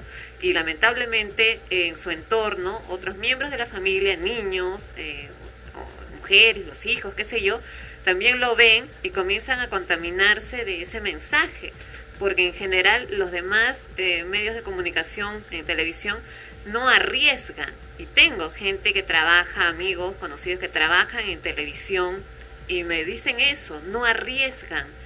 Eh, se paran en- en frente a pantalla y les dan el texto, lo que tienen que decir y les es desagradable muchas veces tener que de- decir lo que les dicen que, que digan frente a pantallas y no pueden, bueno, eh, eh, ca- cambiar eso porque están ahí, ¿no? Están ahí para eso y sugieren cosas nuevas y no les hacen caso o les dicen ya, ya, pero te, se dan cuenta de que no arriesgan más allá de eso porque, porque no, pues porque eso, entre comillas, vende. Así es, mira, eh, yo en- ciencias políticas aprendí algo importante. Una revolución puede empezarse por la cabeza o por el pueblo, ¿no? Es decir, por los líderes o por el pueblo. Eh, la revolución francesa, por ejemplo, fue una revolución que se inició por el pueblo. Eh, no siempre la cabeza inicia una revolución adecuada. En Estados Unidos me parece que se está iniciando una revolución por la cabeza. Eh, ¿Qué te quiero decir con esto? Conozco, tengo el- el- el- la suerte de conocer a David Fishman. He estado dos o tres veces en su casa. ¿A quién, perdón? David Fishman, que es el, el creador este de libros sobre liderazgo, ha sido uno de los dueños de la UPC, un hombre extraordinario que, que tiene una familia a uno. Y, y me llamó la atención algo cuando estuve en su casa. Él no tenía televisores, mira, ve. Y los televisores que tenía, eh, los tenía todos conectados al DVD. Más no había cable o antena. Igual que, que yo durante un buen tiempo. Sí, yo le pregunté, oye David, ¿y por qué no, usted no ve televisión? No, me dice. Yo prendo una televisión, el 80% de información que va a llegar al oído de mis hijos va a ser basura. Yo prefiero comprarles DVD, y los compra originales, porque bueno, es un hombre que tiene muchísimo dinero. Él prefiere comprar DVD y él programar la televisión de sus hijos. Entonces tiene un programa, tiene un horario de, de- de programas eh, en DVD que sus hijos tienen permiso para ver y que garantiza que sus hijos primero van a aprender, segundo se van a entretener, tercero van a reflexionar y, y- y criticar algunos aspectos. Entonces, yo creo que esa es la televisión ideal. No todos nosotros tenemos eh, las facilidades de tener DVDs, televisores y poder comprar DVDs originales, pero gracias a Dios en nuestro país uno de los males eh, necesarios son los piratas, y los piratas tienen muy buena programación, de programas del Discovery Channel, programas de, de, del History Channel, que se pueden ir comprando, y para chicos, adolescentes o niños, hay programas extraordinarios que van a garantizar mayor aprendizaje que el de que va al colegio.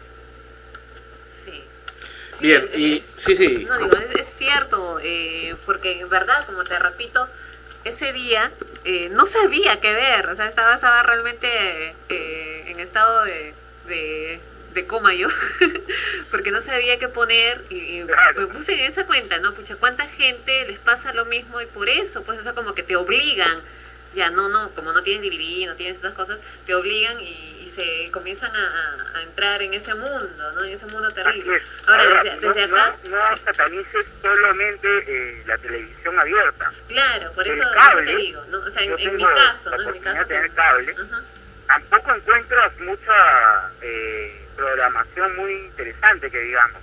Definitivamente hay programas A1 que deberían de, de proliferarse, multiplicarse, llámese el National Geographic, o llámese Animal Planet, o llámese incluso el Cartoon Network, de, que- no, Cartoon Network no, el, uh, bueno, es, es un canal para niños, netamente educativo. Boomerang, ¿no? Boomerang. ¿Ah? Boomerang, creo, ¿no? Boomerang creo que no es, es este, bueno, se me ha ido el nombre ahorita. Bueno, Un canal donde exclusivamente pasan dibujos animados las 24 horas, pero todos tienen una base teórica, psicológica y visual para que el niño aprenda. Y el niño se mata de la risa, está cantando, está bailando, está aprendiendo una barbaridad, una barbaridad. Eh, lamentablemente hay programas eh, o, o canales como MTV, canal que para mí es el canal más fanático que hay en la televisión mundial. Promotor de la muerte. Muerte. Todo lo que tú ves en DirecTV, en, perdón, en MTV, es muerte, es destrucción, es autoaniquilamiento. Eh, y sin embargo es uno de los canales preferidos por todos los jóvenes, ¿no? ¿Y por qué? Lamentablemente además tenemos un problema ya de cultura en el cual, o de educación, en el cual los chicos no son capaces de valorar eh, adecuadamente un programa, ¿no? Eh, pero regresando al tema eh, de Magali y de eh, este, la entrevista esta que tuvo con el señor, eh, yo pude observar como psicólogo, me, me encanta analizar las, las conversaciones, por eso me encantó la película de Fox de Nixon. Eh, Fox Nixon es una película básicamente en donde se analiza una entrevista. Al Medina hace entrevistas. Entre Yo comillas, creo ¿no? que eh, basta con empezar a valorar de manera adecuada una entrevista o un programa eh, para saber si es que vale la pena o no y si no vale la pena cambiarlo. Yo creo que es así de sencillo. Y eso que hablamos del rating, esa ficción que llaman rating, para ellos el rating es la justificación de poder hacer todo eso, ¿no? Esa Oye, ficción llamada rating. Medina decía el canal, el canal RBC, por supuesto canal que yo no veo mucho, este, no tengo nada en contra de él, pero la verdad es que no lo veo, que RBC no existía porque no había rating. Mira ese absurdo, ¿no? O sea, ok, entonces yo no existo como ser humano porque no tengo tarjeta de crédito. Coño, eh, ¿cuál es el fin y cuáles son los medios, no?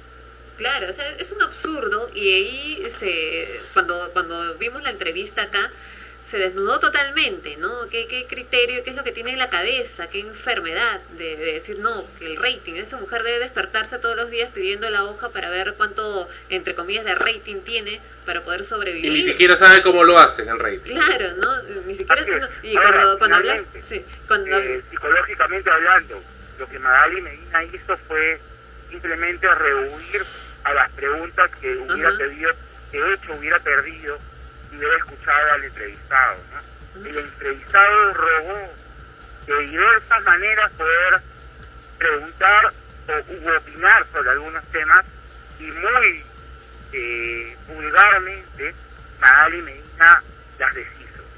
En esta película Frost Nixon, eh, Frost es el, el entrevistador y Nixon el entrevistado. En ese caso al menos, Nixon no contestó ninguna de las preguntas, pero de manera alturada.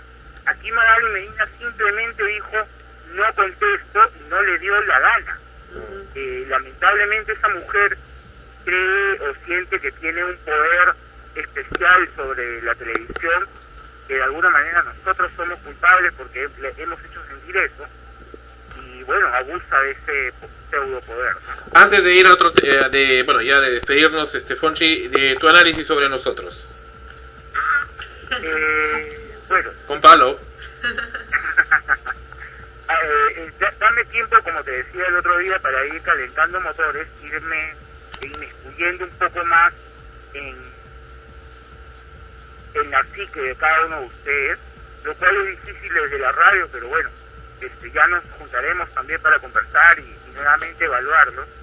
Pero voy hablando de las dos personas a las que conozco y, y a las que he podido, con las que he podido interactuar en la radio. Eh, es un poco eh, injusto que un psicólogo trate de hablar de dos amigos. Sabes que la subjetividad eh, ciega a la razón. Yo con ustedes no puedo ser objetivo porque el cariño y la- el agradecimiento que siento hacia, hacia ustedes y hacia el espacio creado no me van a permitir ser demasiado objetivo. Sin embargo, quisiera darles algunas algunos acercamientos, algunos, algunas pinceladas en qué cosas pueden mejorar.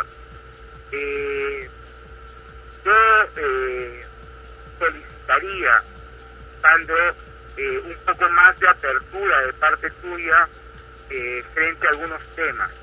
Me refiero, por ejemplo, a que estoy seguro antes de la entrevista, o perdón, antes del análisis del caso de Magali Medina en la premiación por el Día de la Mujer, lo cual me parece algo anti, an- algo anti, an- algo antiagónico, este, antagónico, porque definitivamente Magali no representa a la mujer peruana. Eh, yo creo que ya tú tenías una ah, indisposición frente a ella. Yo creo que lo ideal hubiera sido eh, iniciar de manera de la manera más ah, objetiva posible el análisis y luego ya eh, punto por punto ir rebatiendo desde el punto de vista racional, no emocional, eh, eh, cada tema. Yo siento que a veces, Sandro, en tu caso, eres una persona más emocional que racional. ¿Eso es malo? Eh, no, no, no, no, no es malo, pero eh, para el periodismo, y esto tú puedes dar cátedra, es necesario que a veces sea la razón la que se imponga a la emoción. Eh, la emoción la puedes sentir por dentro, pero tienes que tratar siempre, Alessandrito, de dejar de un lado las, las emociones o, o, los anticuerpos hacia el entrevistado y tratar en lo posible de, de no llegar a eso. Con respecto a Rosita, A la eh, yo solicitaría en este caso que ella tenga un poco más de lo contrario de ti. Yo la veo a ella más cerebral, la veo más racional, más eh, emocional que racional. ¿no? Ella como que le pone un poco más el corazón a, a sus análisis y a veces hay que compartir o nivelar la razón con el corazón. Eh, no quiero decir con esto que eh, Ana, Rocío- Ana- Ana Rosa sea una persona netamente emocional. Yo creo que es muy racional en ocasiones, pero a- al abordar los temas deberíamos de tratar de generar, generar esta mixtura, ya que el razonamiento o la razón nos lleva a explotar el lado, el hemisferio derecho del cerebro, el cual es netamente racional, y las emociones nos lleva a explotar el hemisferio izquierdo, que es netamente irracional, artístico, eh, mucho más eh, musical, mucho más creativo. Solamente así, utilizando los dos hemisferios, se podría obtener la mejor eh, y, la más envidiable, el más envidiable análisis de un hecho. Eh, pero esto es una previa de- de estas intervenciones que yo voy a tener para con ustedes eh, poco a poco en, estos eh, domingos que podamos conversar. Eh, y poco a poco, cuanto más vaya escuchando los programas, recuerden que yo recién me estoy reenganchando con, con el equipo, voy a tener más eh, herramientas para poder sugerir y proponer eh, algunas ideas de mejora, algunas críticas para con ustedes y, el, y todo el equipo. Y en eso tenganme paciencia, yo poco a poco voy a ir eh, apoyándolos en esto. Para terminar, Sandrito, eh, por mi parte, aunque me da mucha pena, me encantaría seguir conversando contigo, si hay tiempo me lo vas a permitir. Eh, lo que quisiera decirles finalmente es explicarles un poco más eh, sobre la psique eh, desde el punto de vista psicoanalítico del fenómeno de Magali Medina. Ah, hubo un psicólogo eh, llamado Jung, allá por los años eh, 40, 50, que propuso un concepto que se llama inconsciente colectivo. Jung decía de que toda sociedad tiene un inconsciente compartido. Cuando nosotros los peruanos en la época inca vivíamos felices, con nuestros conflictos, nuestras guerras internas, pero felices, con nuestra cultura eh, muy bien definida, llegan los españoles y literalmente nos aplastan. Con sus botas pisan la cabeza de cada indígena y lo hacen sentir menos. En ese momento, la cultura peruana empieza a tener como inconsciente colectivo el sueño de algún día ser el peruano el que pise la cabeza del español. En este caso ya no solo del español, no hablemos del país de España, hablemos de nuestros eh, superiores.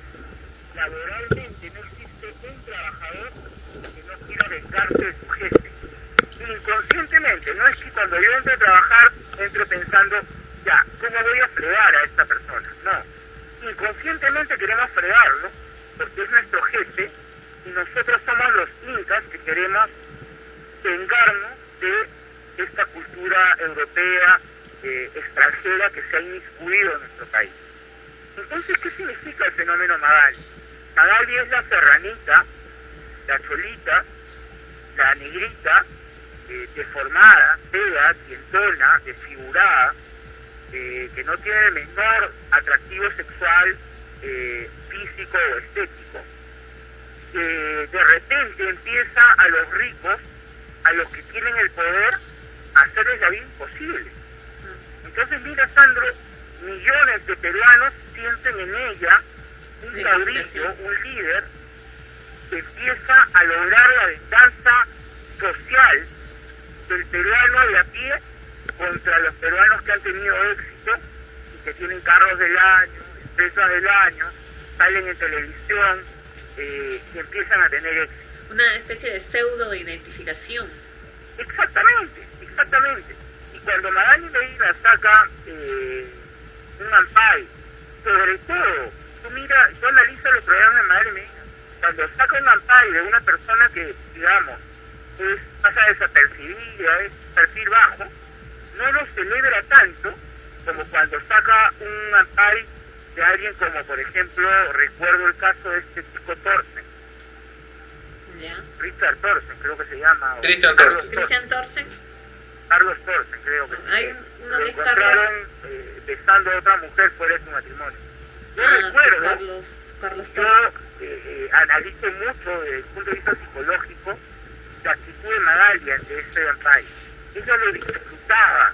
En ese momento ella no era que hubiera fregado la vida de Carlos Torres, era estaba fregando la vida de la mayoría de gente que tiene éxito, que tiene, que son blanconcitos, que son gringuitos, que tienen carros del año, que ahora ella los tiene, pero ella los logró.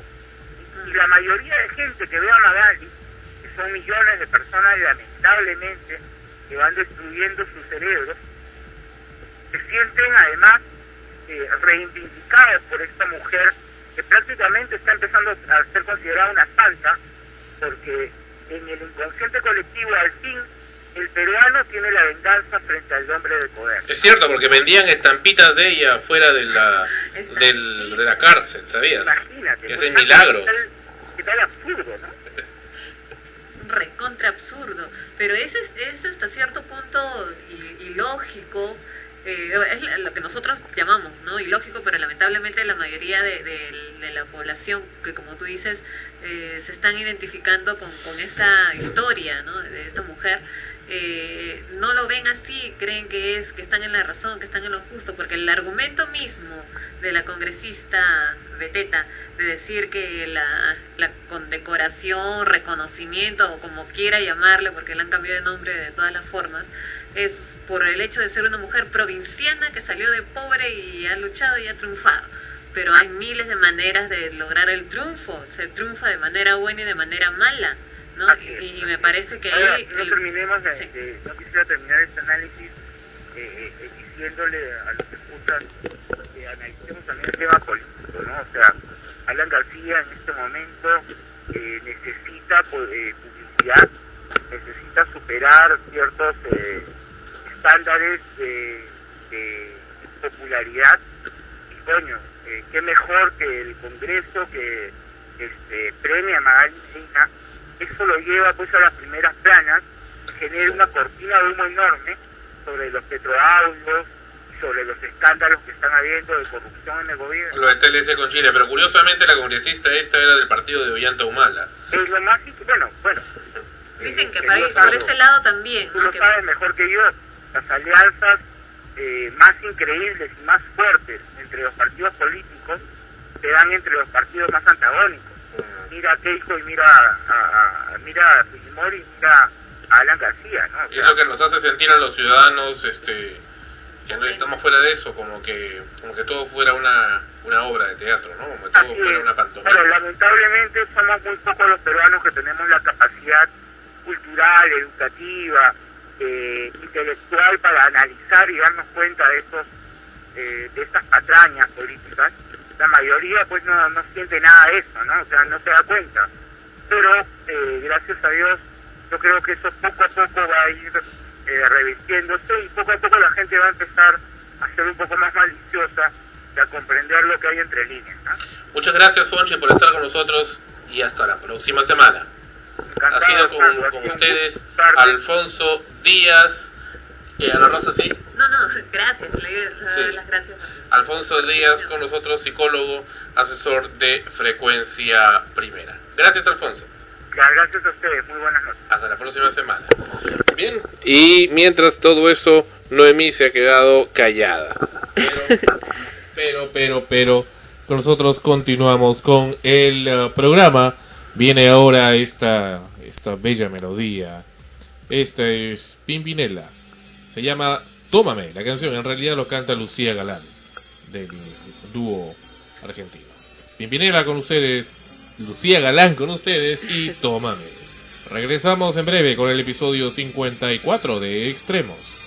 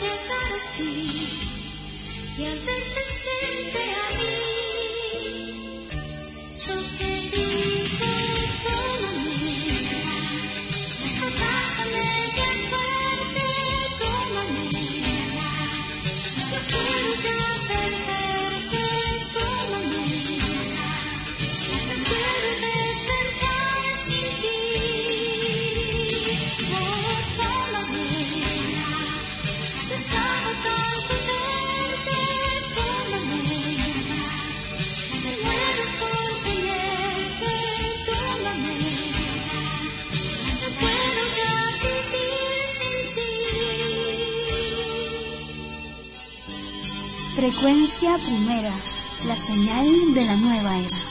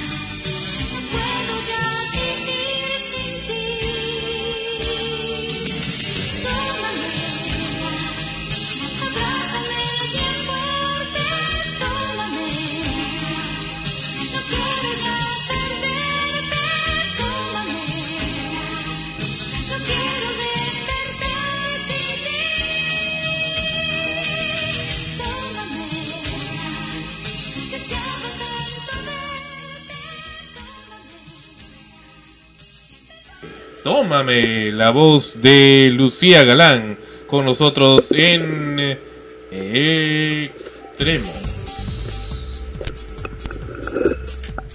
Esa canción eh, marcó toda una, una época también, cuando los hermanos Pimpinela hicieron una telenovela de ellos mismos, ¿no? Como hermanos. Y la canción fue un boom, ¿no? De- del, del romanticismo. Pero en la novela serían como hermanos o como pareja? No, como hermanos. Incestuosas, incestuosas. O sea, ellos suelen cantar eh, temas en los cuales eh, mm, recrean, ¿no? Una pelea de parejas. No, pero en ¿La en la novela eran hermanos. Eran hermanos que habían sido separados de niños, eh, un accidente eh, y el duende azul, si mal no recuerdo, era el título. Y lo único que los unía precisamente era un collarcito, ¿no? Con el duendecito azul que tenían colgados ambos como hermanos y por lo que eran niños y el naufragio y no sé qué tanta cosa que hubo, uno de ellos creo que había perdido la memoria o algo así y se reencuentran pues ya después de muchos años, se hacen amigos, todo lo demás y de, y ya se dan cuenta en las finales, ¿no? De que eran hermanos. Bueno, los escuchas de extremos en especialmente en la ciudad de Lima, y también en la ciudad de Lima se encuentran los estudios de frecuencia primera, están en peligro de dejar de escuchar la señal de frecuencia primera radio y consecuentemente de este programa. ¿Por qué? Por culpa del gobierno. Bueno, no solo de frecuencia primera, sino todo lo que tenga que ver con, Con electricidad. electricidad. Vamos a ver qué pasa. Tanto nos hemos acostumbrado a, a la electricidad, a la, a la energía eléctrica, que aquí tenemos precisamente este problema. No se veían apagones desde hace un buen tiempo, aunque hace algunas semanas recuerdo que hubo un apagón también de noche, no se explicó qué pasó. Por zonas. Por zonas, eh, pero fue, fue bastante... eh, Incómodo. incómodo recordar eso. Escuchaba a este mm, señor Choi en una radio hablar, en vez de decir la noticia por qué ocurría el apagón, decir, miren al cielo, capaz ven naves extraterrestres. Bueno, entonces, eh, eso es lo que escuchábamos en la radio en ese momento hasta que regresó la energía a las 2 de la mañana. Pero, ¿por qué? ¿Qué es lo que está pasando? Vamos a escuchar este revelador informe. Nos da la Sociedad Peruana de Derecho Ambiental. Camisea ya está. Esa era la voz de el señor Alejandro Toledo. presentó hace unos años como la solución al problema que era una fuente de energía segura, barata y sobre todo abundante. El gobierno la avaló y los contribuyentes aportaron en su realización. Pero esa promesa parece haberse roto hace algunos días. La realidad parece indicar ahora que esa reserva no es tan amplia. El gas no alcanzaría para alimentar futuras plantas de energía y que el consumo local está en peligro. Yo he escuchado opiniones tan Es Carlos Herrera Descalzi, decano del Colegio de Ingenieros, ingeniero Herrera. que la demanda fuera a crecer tan rápido. Hace algunas semanas, Plus Petrol, operador del consorcio Camisea, aseguró que no podría comprometerse con abastecer de gas a nuevas empresas eléctricas e industriales. Se debía cumplir con el compromiso de exportar gas a México. Por ende, el mercado local debía quedar en segundo plano. Y la conclusión a la que llegan es que ya no pueden seguir creciendo en la demanda local. Si siguen creciendo en la demanda local ya no pueden atender la exportación. Y las razones son varias.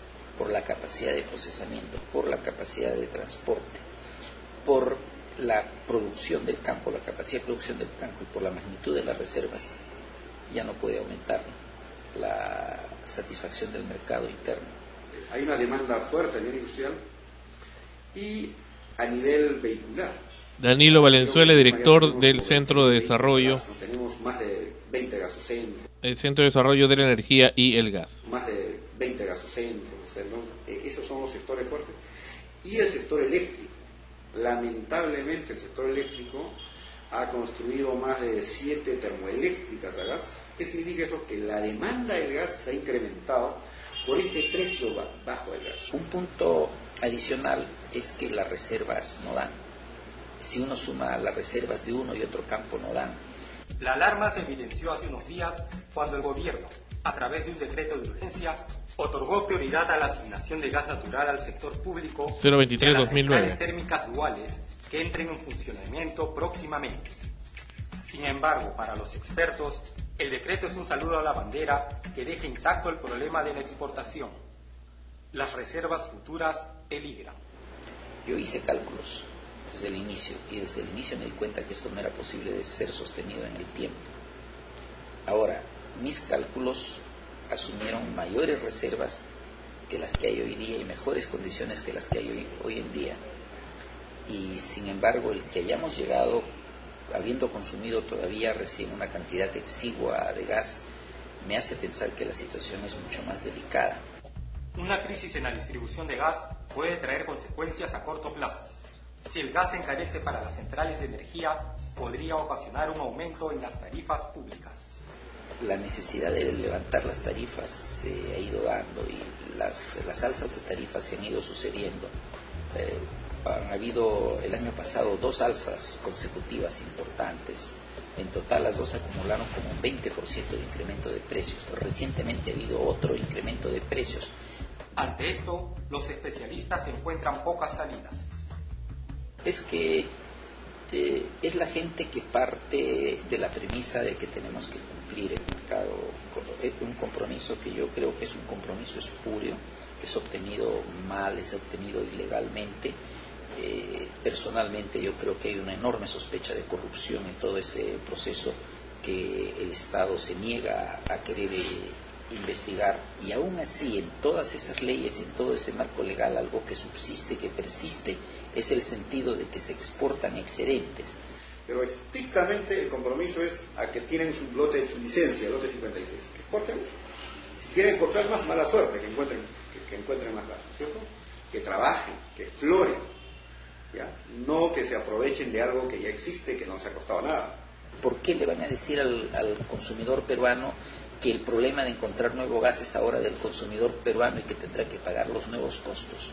O sea, eso me parece absolutamente inequitativo, absolutamente eh, absurdo y me da pena por el Perú porque lo siento como un país sin capacidad de reaccionar ante un tema tan burdo y tan ofensivo al, al país. ¿no? Es, eh, me, me, me, parece increíble que una cosa así pueda suceder en el siglo XXI.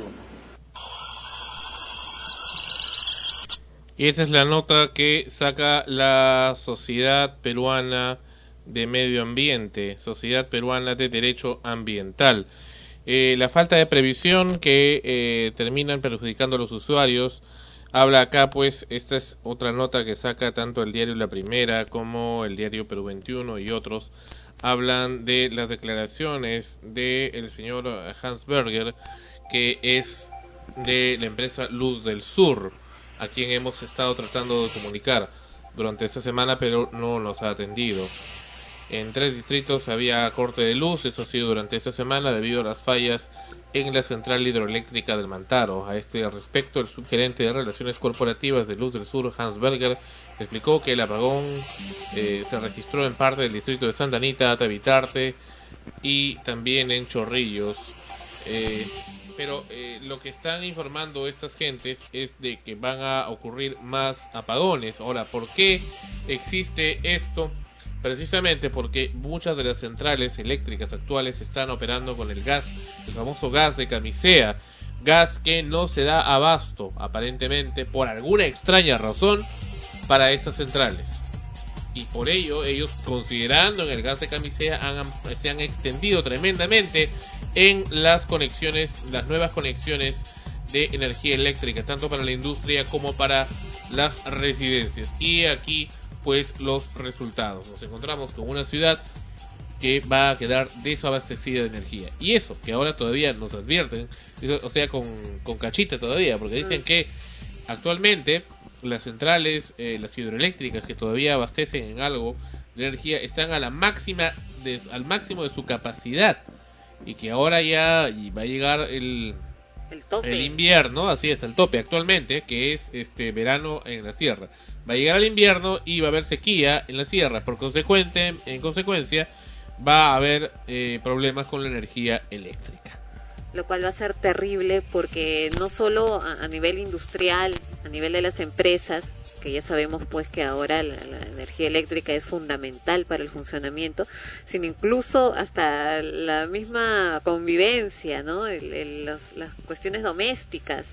Eh, ya todo el mundo está acostumbrado a usar la luz. Con el internet, sobre todo, que es Ajá. tan necesario para por todo. Por ejemplo, ¿no? El internet, tú quieres eh, comunicarte con alguien por una cuestión de trabajo, vamos a, a ir por ese lado porque sí. implica pues un y muchos negocios funcionan en base al internet y, y, corres a una cabina por último si estás en la calle a poder enviar tu tu, tu email para, o entrar al messenger para contactarte con la persona que, que necesitas hablar rápidamente y, y, no vas a poder porque no hay corriente eléctrica llegas a tu casa mm. y estás oscuras hasta para cocinar, ¿no? Mucha gente usa ahora la, el horno microondas para calentar su comida, la refrigeradora para que no se malogre la comida. Eso sí me acuerdo, el caso de las refrigeradoras de la cocina, eso era igual que antes. Claro. Era ¿no? todo un problema. Ajá, ahora agrégale a eso todo lo demás, lo que te digo, ¿no? El horno microondas, que le- ya no puedes, ya por último, estás aburrido en tu casa, tampoco, pues ahora tienes que volver a comprar tus pilas para tu radio,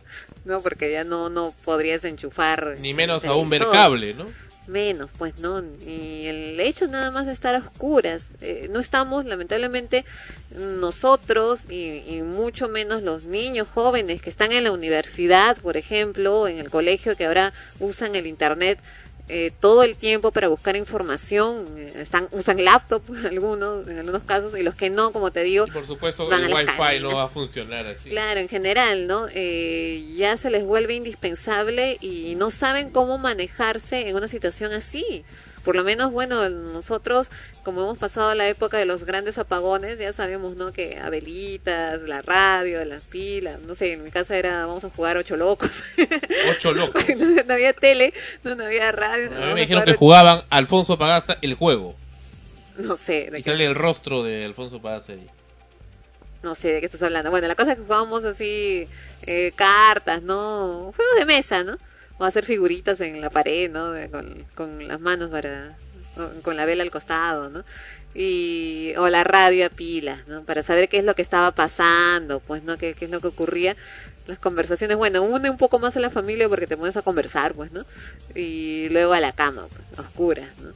Claro, eh, sí, imagino, no he vivido una época de- de apagón en Lima, este, cuando era niña, hasta los siete años más o menos, este, mi vida no giraba en torno a la luz eléctrica, sino a las velas, a los mecheros de la sierra, de la selva y, y como que uno se acostumbra a ese ambiente y sabe vivir con ese ambiente y, y con ese ambiente está tranquilo, pero eh, ahora, en esta época, el ritmo de vida, todo gira en cuestión de la energía eléctrica. En la universidad, en los centros de trabajo, en la casa misma, todo tiene que ver con energía eléctrica.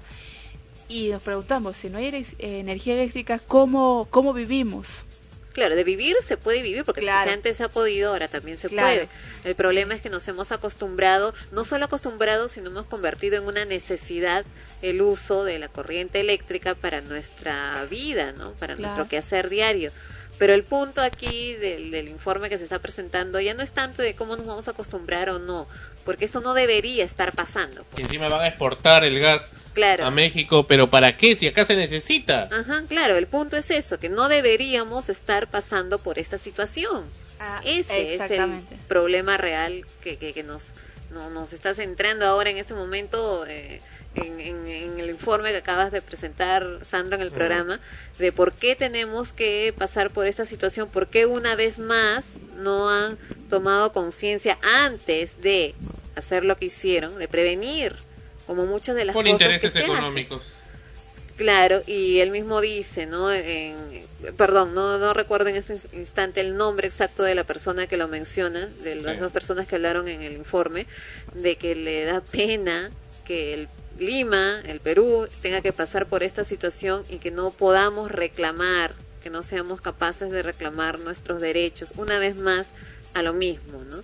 Las cosas que ocurren se dan porque no nos hemos acostumbrado, y me incluyo dentro de, de ese grupo, a veces soy muy pacífica, demasiado pacífica por no tener conflictos o porque no me gusta la violencia, de, que uno deja que las cosas ocurran y no reclaman sus derechos, ¿no? de exigir.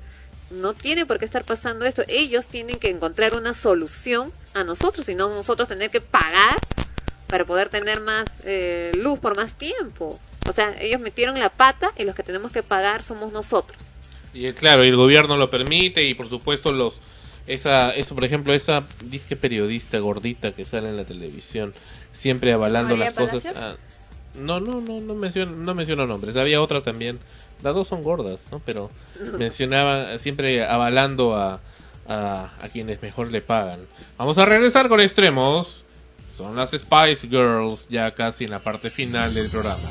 Esta es una maravillosa canción que tarde pero recién ingresa a la programación de frecuencia primera. Two become one. Dos se convierten en uno. Las Spice Girls en frecuencia primera.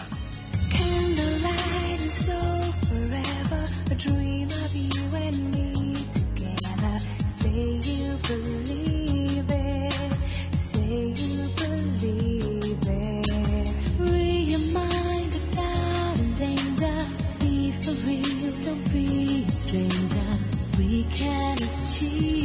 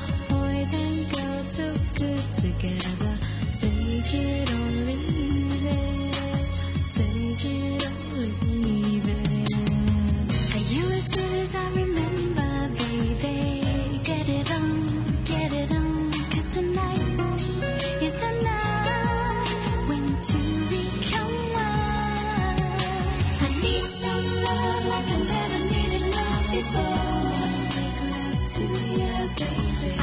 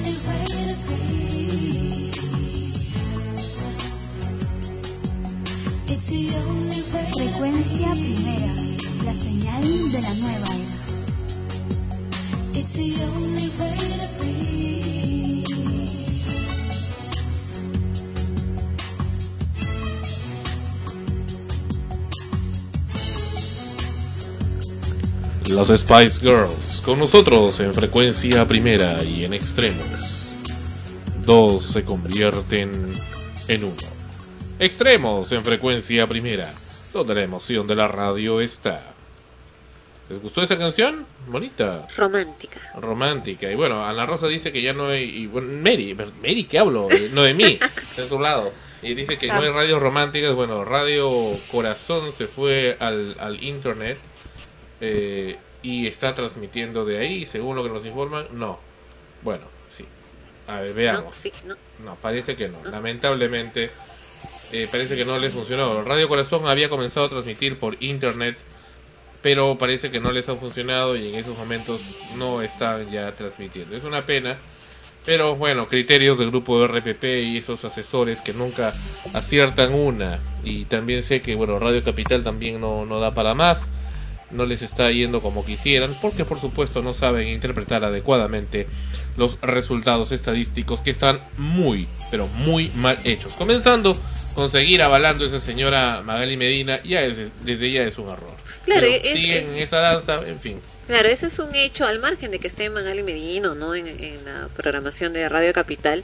El, el problema es que eh, los broadcasters en general siempre quieren los resultados inmediatos. Y Si estamos hablando de una sociedad que se ha mal acostumbrado por años a un tipo de producción de radio, de televisión, que no es el ideal o lo que quisiéramos en el futuro, ¿no? Para, para poder sentirnos realmente interesados por escuchar radio o, o ver televisión. Eh, no puedes pedir que en un mes o en un, ni siquiera en un año esas preferencias cambien. Puede ocurrir, puede ocurrir que sí eh, le das en el clavo porque también es una cuestión de creatividad hacer algo que pum, de pronto sí impacte y, y de una manera creativa y buena eh, generes otro tipo de, de producción que la, que la gente también quiera escuchar o ver. Pero por lo general va a demorar porque todas las, las eh, las preferencias de la gente que durante tanto tiempo han, como repito, han sido mal acostumbrados a un tipo de producción eh, de esa naturaleza, no van a cambiar de un día para otro. Van a tener que tener paciencia. Y es lo que no tienen por intereses económicos. O sea, quieren que eh, esas pseudocifras de rating, del pseudo rating que, que recibe, eh, vuelen al máximo eh, ya en, en la misma semana o el primer día que salió el programa, ¿no? Y no les dan la posibilidad de experimentar en el camino. Y la- lamentablemente cuando dan esa posibilidad a un programa de experimentar en el camino es porque hay un interés de por medio, ya sea del conductor, el productor que está en, ese canal. Y lo que hacen en ese experimento es más bien convertir el programa en otra chatarra más, ¿no? Ot- otra otra producción más del montón con escándalos de entre comillas vedettes bailarinas o lo que lo que sea y personajes que solamente se han hecho conocidos eh, por sus escándalos, por estar con futbolistas o por el Entre comillas, que hicieron en el programa de Magali, ¿no? Claro, eh, he escuchado alguna de, la, de las programación, algunos de los programas que, que emite Radio Capital y son muy interesantes para que, como dicen, hay que hay que darle la oportunidad a la radio, independientemente de Magali Medina, de que se posicione en el mercado y hablando de fuera de- del tema económico y que la gente lo, lo puede escuchar y, y al menos yo he visto que hay, tiene tiene seguidores. ¿no? Sobre todo porque, eh, discúlpate que te corte Ana Ro- Ana Rosa, es que la gente en, en temas este cu- culturales, políticos, económicos, ya se acostumbró a hablamos CPN Radio, hablamos Radio Nacional, hablamos de RPP Noticias, entonces para la gente o, o la gran mayoría de gente, esas radios son las únicas que existen en ese, en ese tipo de tema, ¿no? En cambio, eh, el- la programación de Radio Capital eh, es una programación al- a lo que puedo ver un poco más juvenil, como que llegar, o sea, la, la programación de, de la- las radios que mencionó antes son más, más que todo para el sector adulto, ¿no? No, es más el estilo de los Ajá, el, conductores. ajá, el, el estilo. Y justamente con Radio Capital eso eso va variando, ¿no? Porque justamente ahí eh, los conductores ya cambian el estilo y, y eso para darle una llegada a la juventud. Entonces, si queremos que los jóvenes, eh, adolescentes, jóvenes, 30, 30 años, hasta 30, 35 años, se interesen por temas, no solo la música, sino temas eh, políticos, sociales, culturales, etcétera. Entonces hay que cambiar el estilo y, y creo que Radio Capital, independientemente de, de Magali Medina, lo está haciendo bien. ¿no? Hay que darle más oportunidad y aunque digamos que es y, y sé que claro no es perfecto porque de todas maneras pertenece a un grupo eh, de, co- de medios manejado por un broadcaster con los intereses económicos de por medio etcétera pero digamos que es una buena opción eh, ahora en Opción. Ana Rosa con sus estrenos. Ok. Bueno, sigue, sigue en temporada, pero solo hasta el 5 de abril. Eh, una reposición también, porque el año pasado estuvo en, en temporada. El misterio de Irma Bab. Estamos anunciándolo porque ya quedan pocas ¿Irma semanas. Papa? Irma Bab. Giovanni Sixia y Sergio Galeani interpretan a ocho personajes, ¿no? sorprendiendo a todos con sus rápidos cambios de personalidad en un montaje dirigido por David Carrillo. Es decir, el público va a sentarse a, ver la obra y va a ver a estos dos actores interpretando a ocho personajes durante toda la obra y cambiándose rápidamente de ropa y entrando inmediatamente en otro otro ser con otra conducta con otras preferencias con, con otros eh, otras características ¿no? estas transformaciones sorprendentes eh, que van acompañadas además de, de un piano tocado en vivo mucho, mucho desenfreno, mucho humor. Todo eso eh, ha hecho pues que esta obra haya podido ser repuesta nuevamente este año y ya quedan pocas semanas hasta el 5 de abril que se presentan en el Teatro Mario Vargas Llosa, en la Biblioteca Nacional del Perú en San Borja, de jueves a lunes a las 20 horas. Y otra obra que también continúa en temporada, todavía por un tiempo un poco más prolongado, es el Método Gronholm. El Método Gronholm es una sátira sobre el mundo de los procesos de selección de personal. ¿no? Bueno, ya hemos hablado incluso acá en el programa de, de esos eh, métodos que usan para, para poder elegir a postulantes para un puesto ¿no? de, de trabajo. En este caso son cuatro postulantes para, para entrar a un, un puesto de alto nivel en una de las más prestigiosas empresas transnacionales del mundo. Se presentan en una oficina para, última, para la última etapa del proceso de selección de personal pero no es un proceso convencional, sino que sigue un método concreto, que es el método Gronholm. Y a través de distintas pruebas eliminatorias, los implicados van descubriendo sus diferentes personalidades y reflexionarán en tono de comedia, es, es con humor, con comedia esta obra que está escrita, sobre ciertas prácticas del mundo corporativo actual. Mediante un corrosivo e inteligente sentido del humor, vamos a apreciar entonces hasta dónde son capaces de llegar para conseguir el ansiado puesto.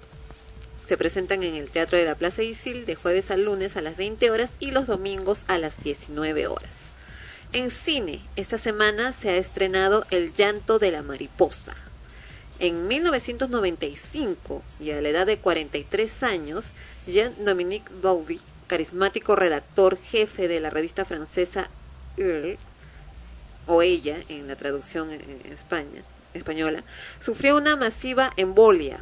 Salió de un coma 20 días más tarde y descubren que es víctima del síndrome de cautiverio, por lo que queda totalmente paralizado, no pudiendo moverse, ni comer, ni hablar, ni respirar sin asistencia. Aunque mentalmente funciona, es como un prisionero de su propio cuerpo, siendo solo capaz de comunicarse con el exterior mediante el parpadeo de su ojo izquierdo. Forzado a adaptarse a esta única perspectiva, crea un nuevo mundo a partir de las únicas dos cosas sin paralizar, ¿no? Su imaginación y su memoria. Ese es el argumento de El llanto de la mariposa. Y otra película estrenada esta semana es la película ganadora del oso, La teta asustada. Fausta padece de la teta asustada, una enfermedad que se transmite por la leche materna de mujeres maltratadas durante la época del terrorismo en el Perú. Los infectados hacen, eh, nacen sin alma, según esta creencia, ¿no?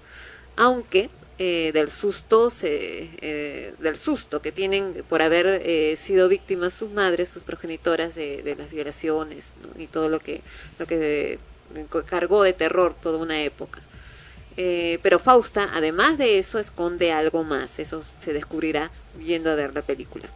Otra película estrenada esta semana y que fui a ver, a Sandro no le gustó, a mí sí, aunque lamento, bueno, no voy a decir de qué trata ni, ni, ni el final, mucho menos, ¿no? Pero es un estilo de, de, de- de- que están tomando ahora las películas de suspenso, Películas.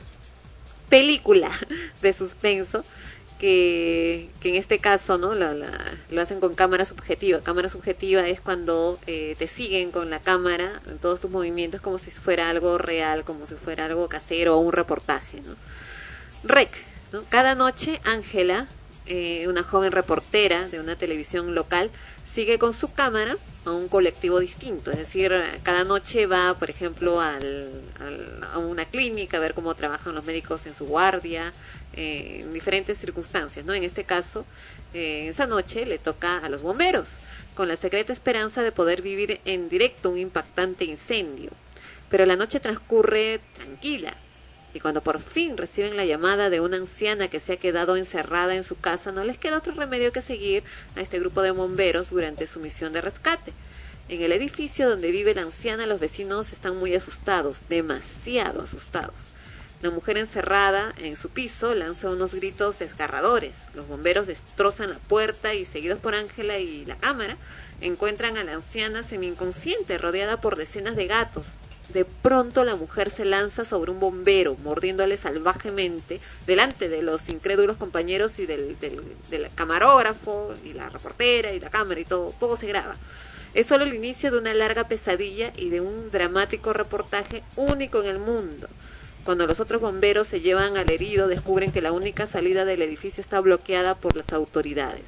El edificio ha sido puesto en cuarentena. Parece que un extraño virus se ha propagado en el interior. Bueno, ya más o menos deben eh, intuir por dónde va el argumento de, de la película, porque como, como repito, se está usando mucho asimismo el tema de los clásicos virus, ¿no? las clásicas epidemias, para las películas de suspenso.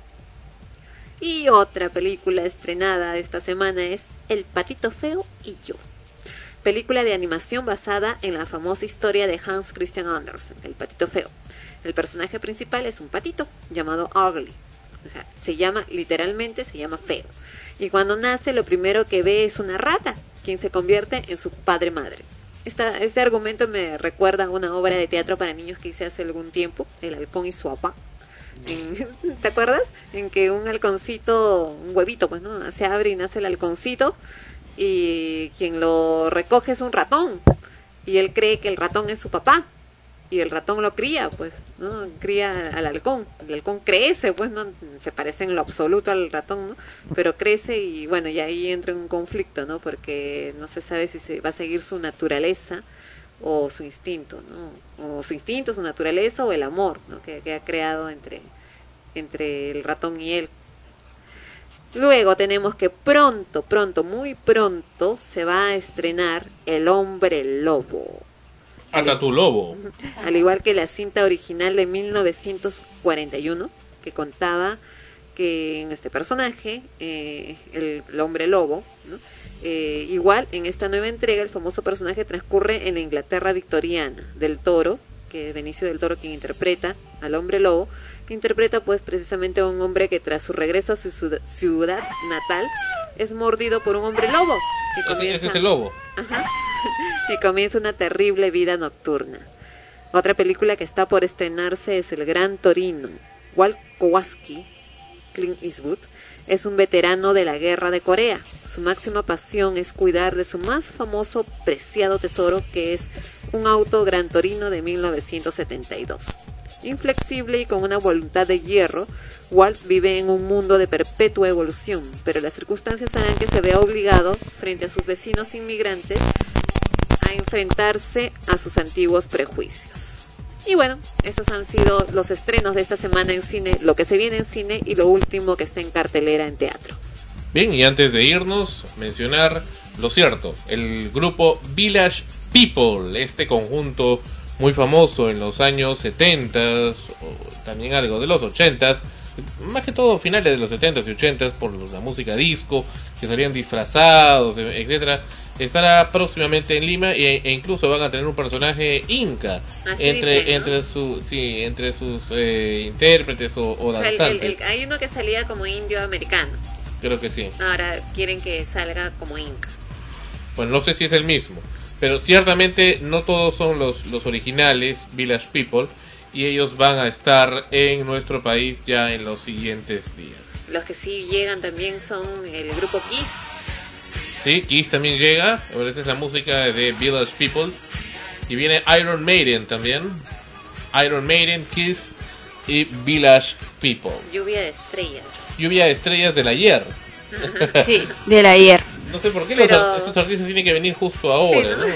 Tantos años después. No, pero también van a, van a venir los Jonas Brothers. ¿Qué es eso? A lo- pues, los mira, jovencitos que ahora están los que están ahorita, ahorita, boom, boom, boom, así de, en la, en la música pop.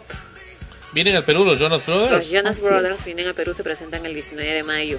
Ah, vale. ¿Dónde? Creo que en el Monumental.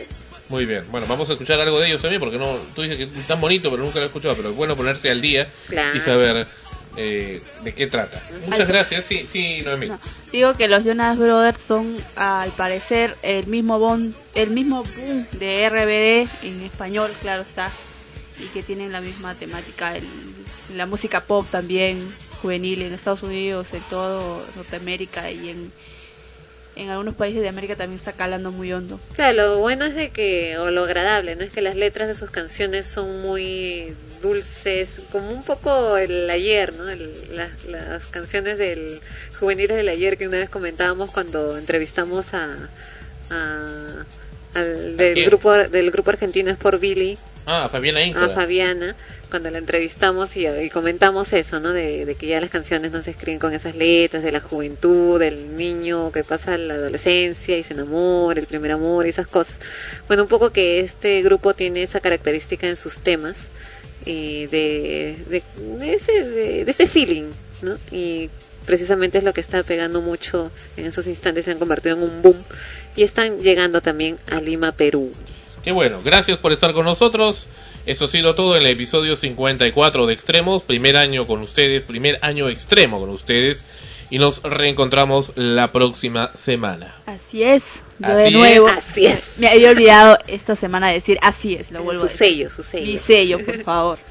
Nada, feliz y de nuevo, felicitaciones para el, para el equipo por nuestro primer aniversario y hasta la próxima semana.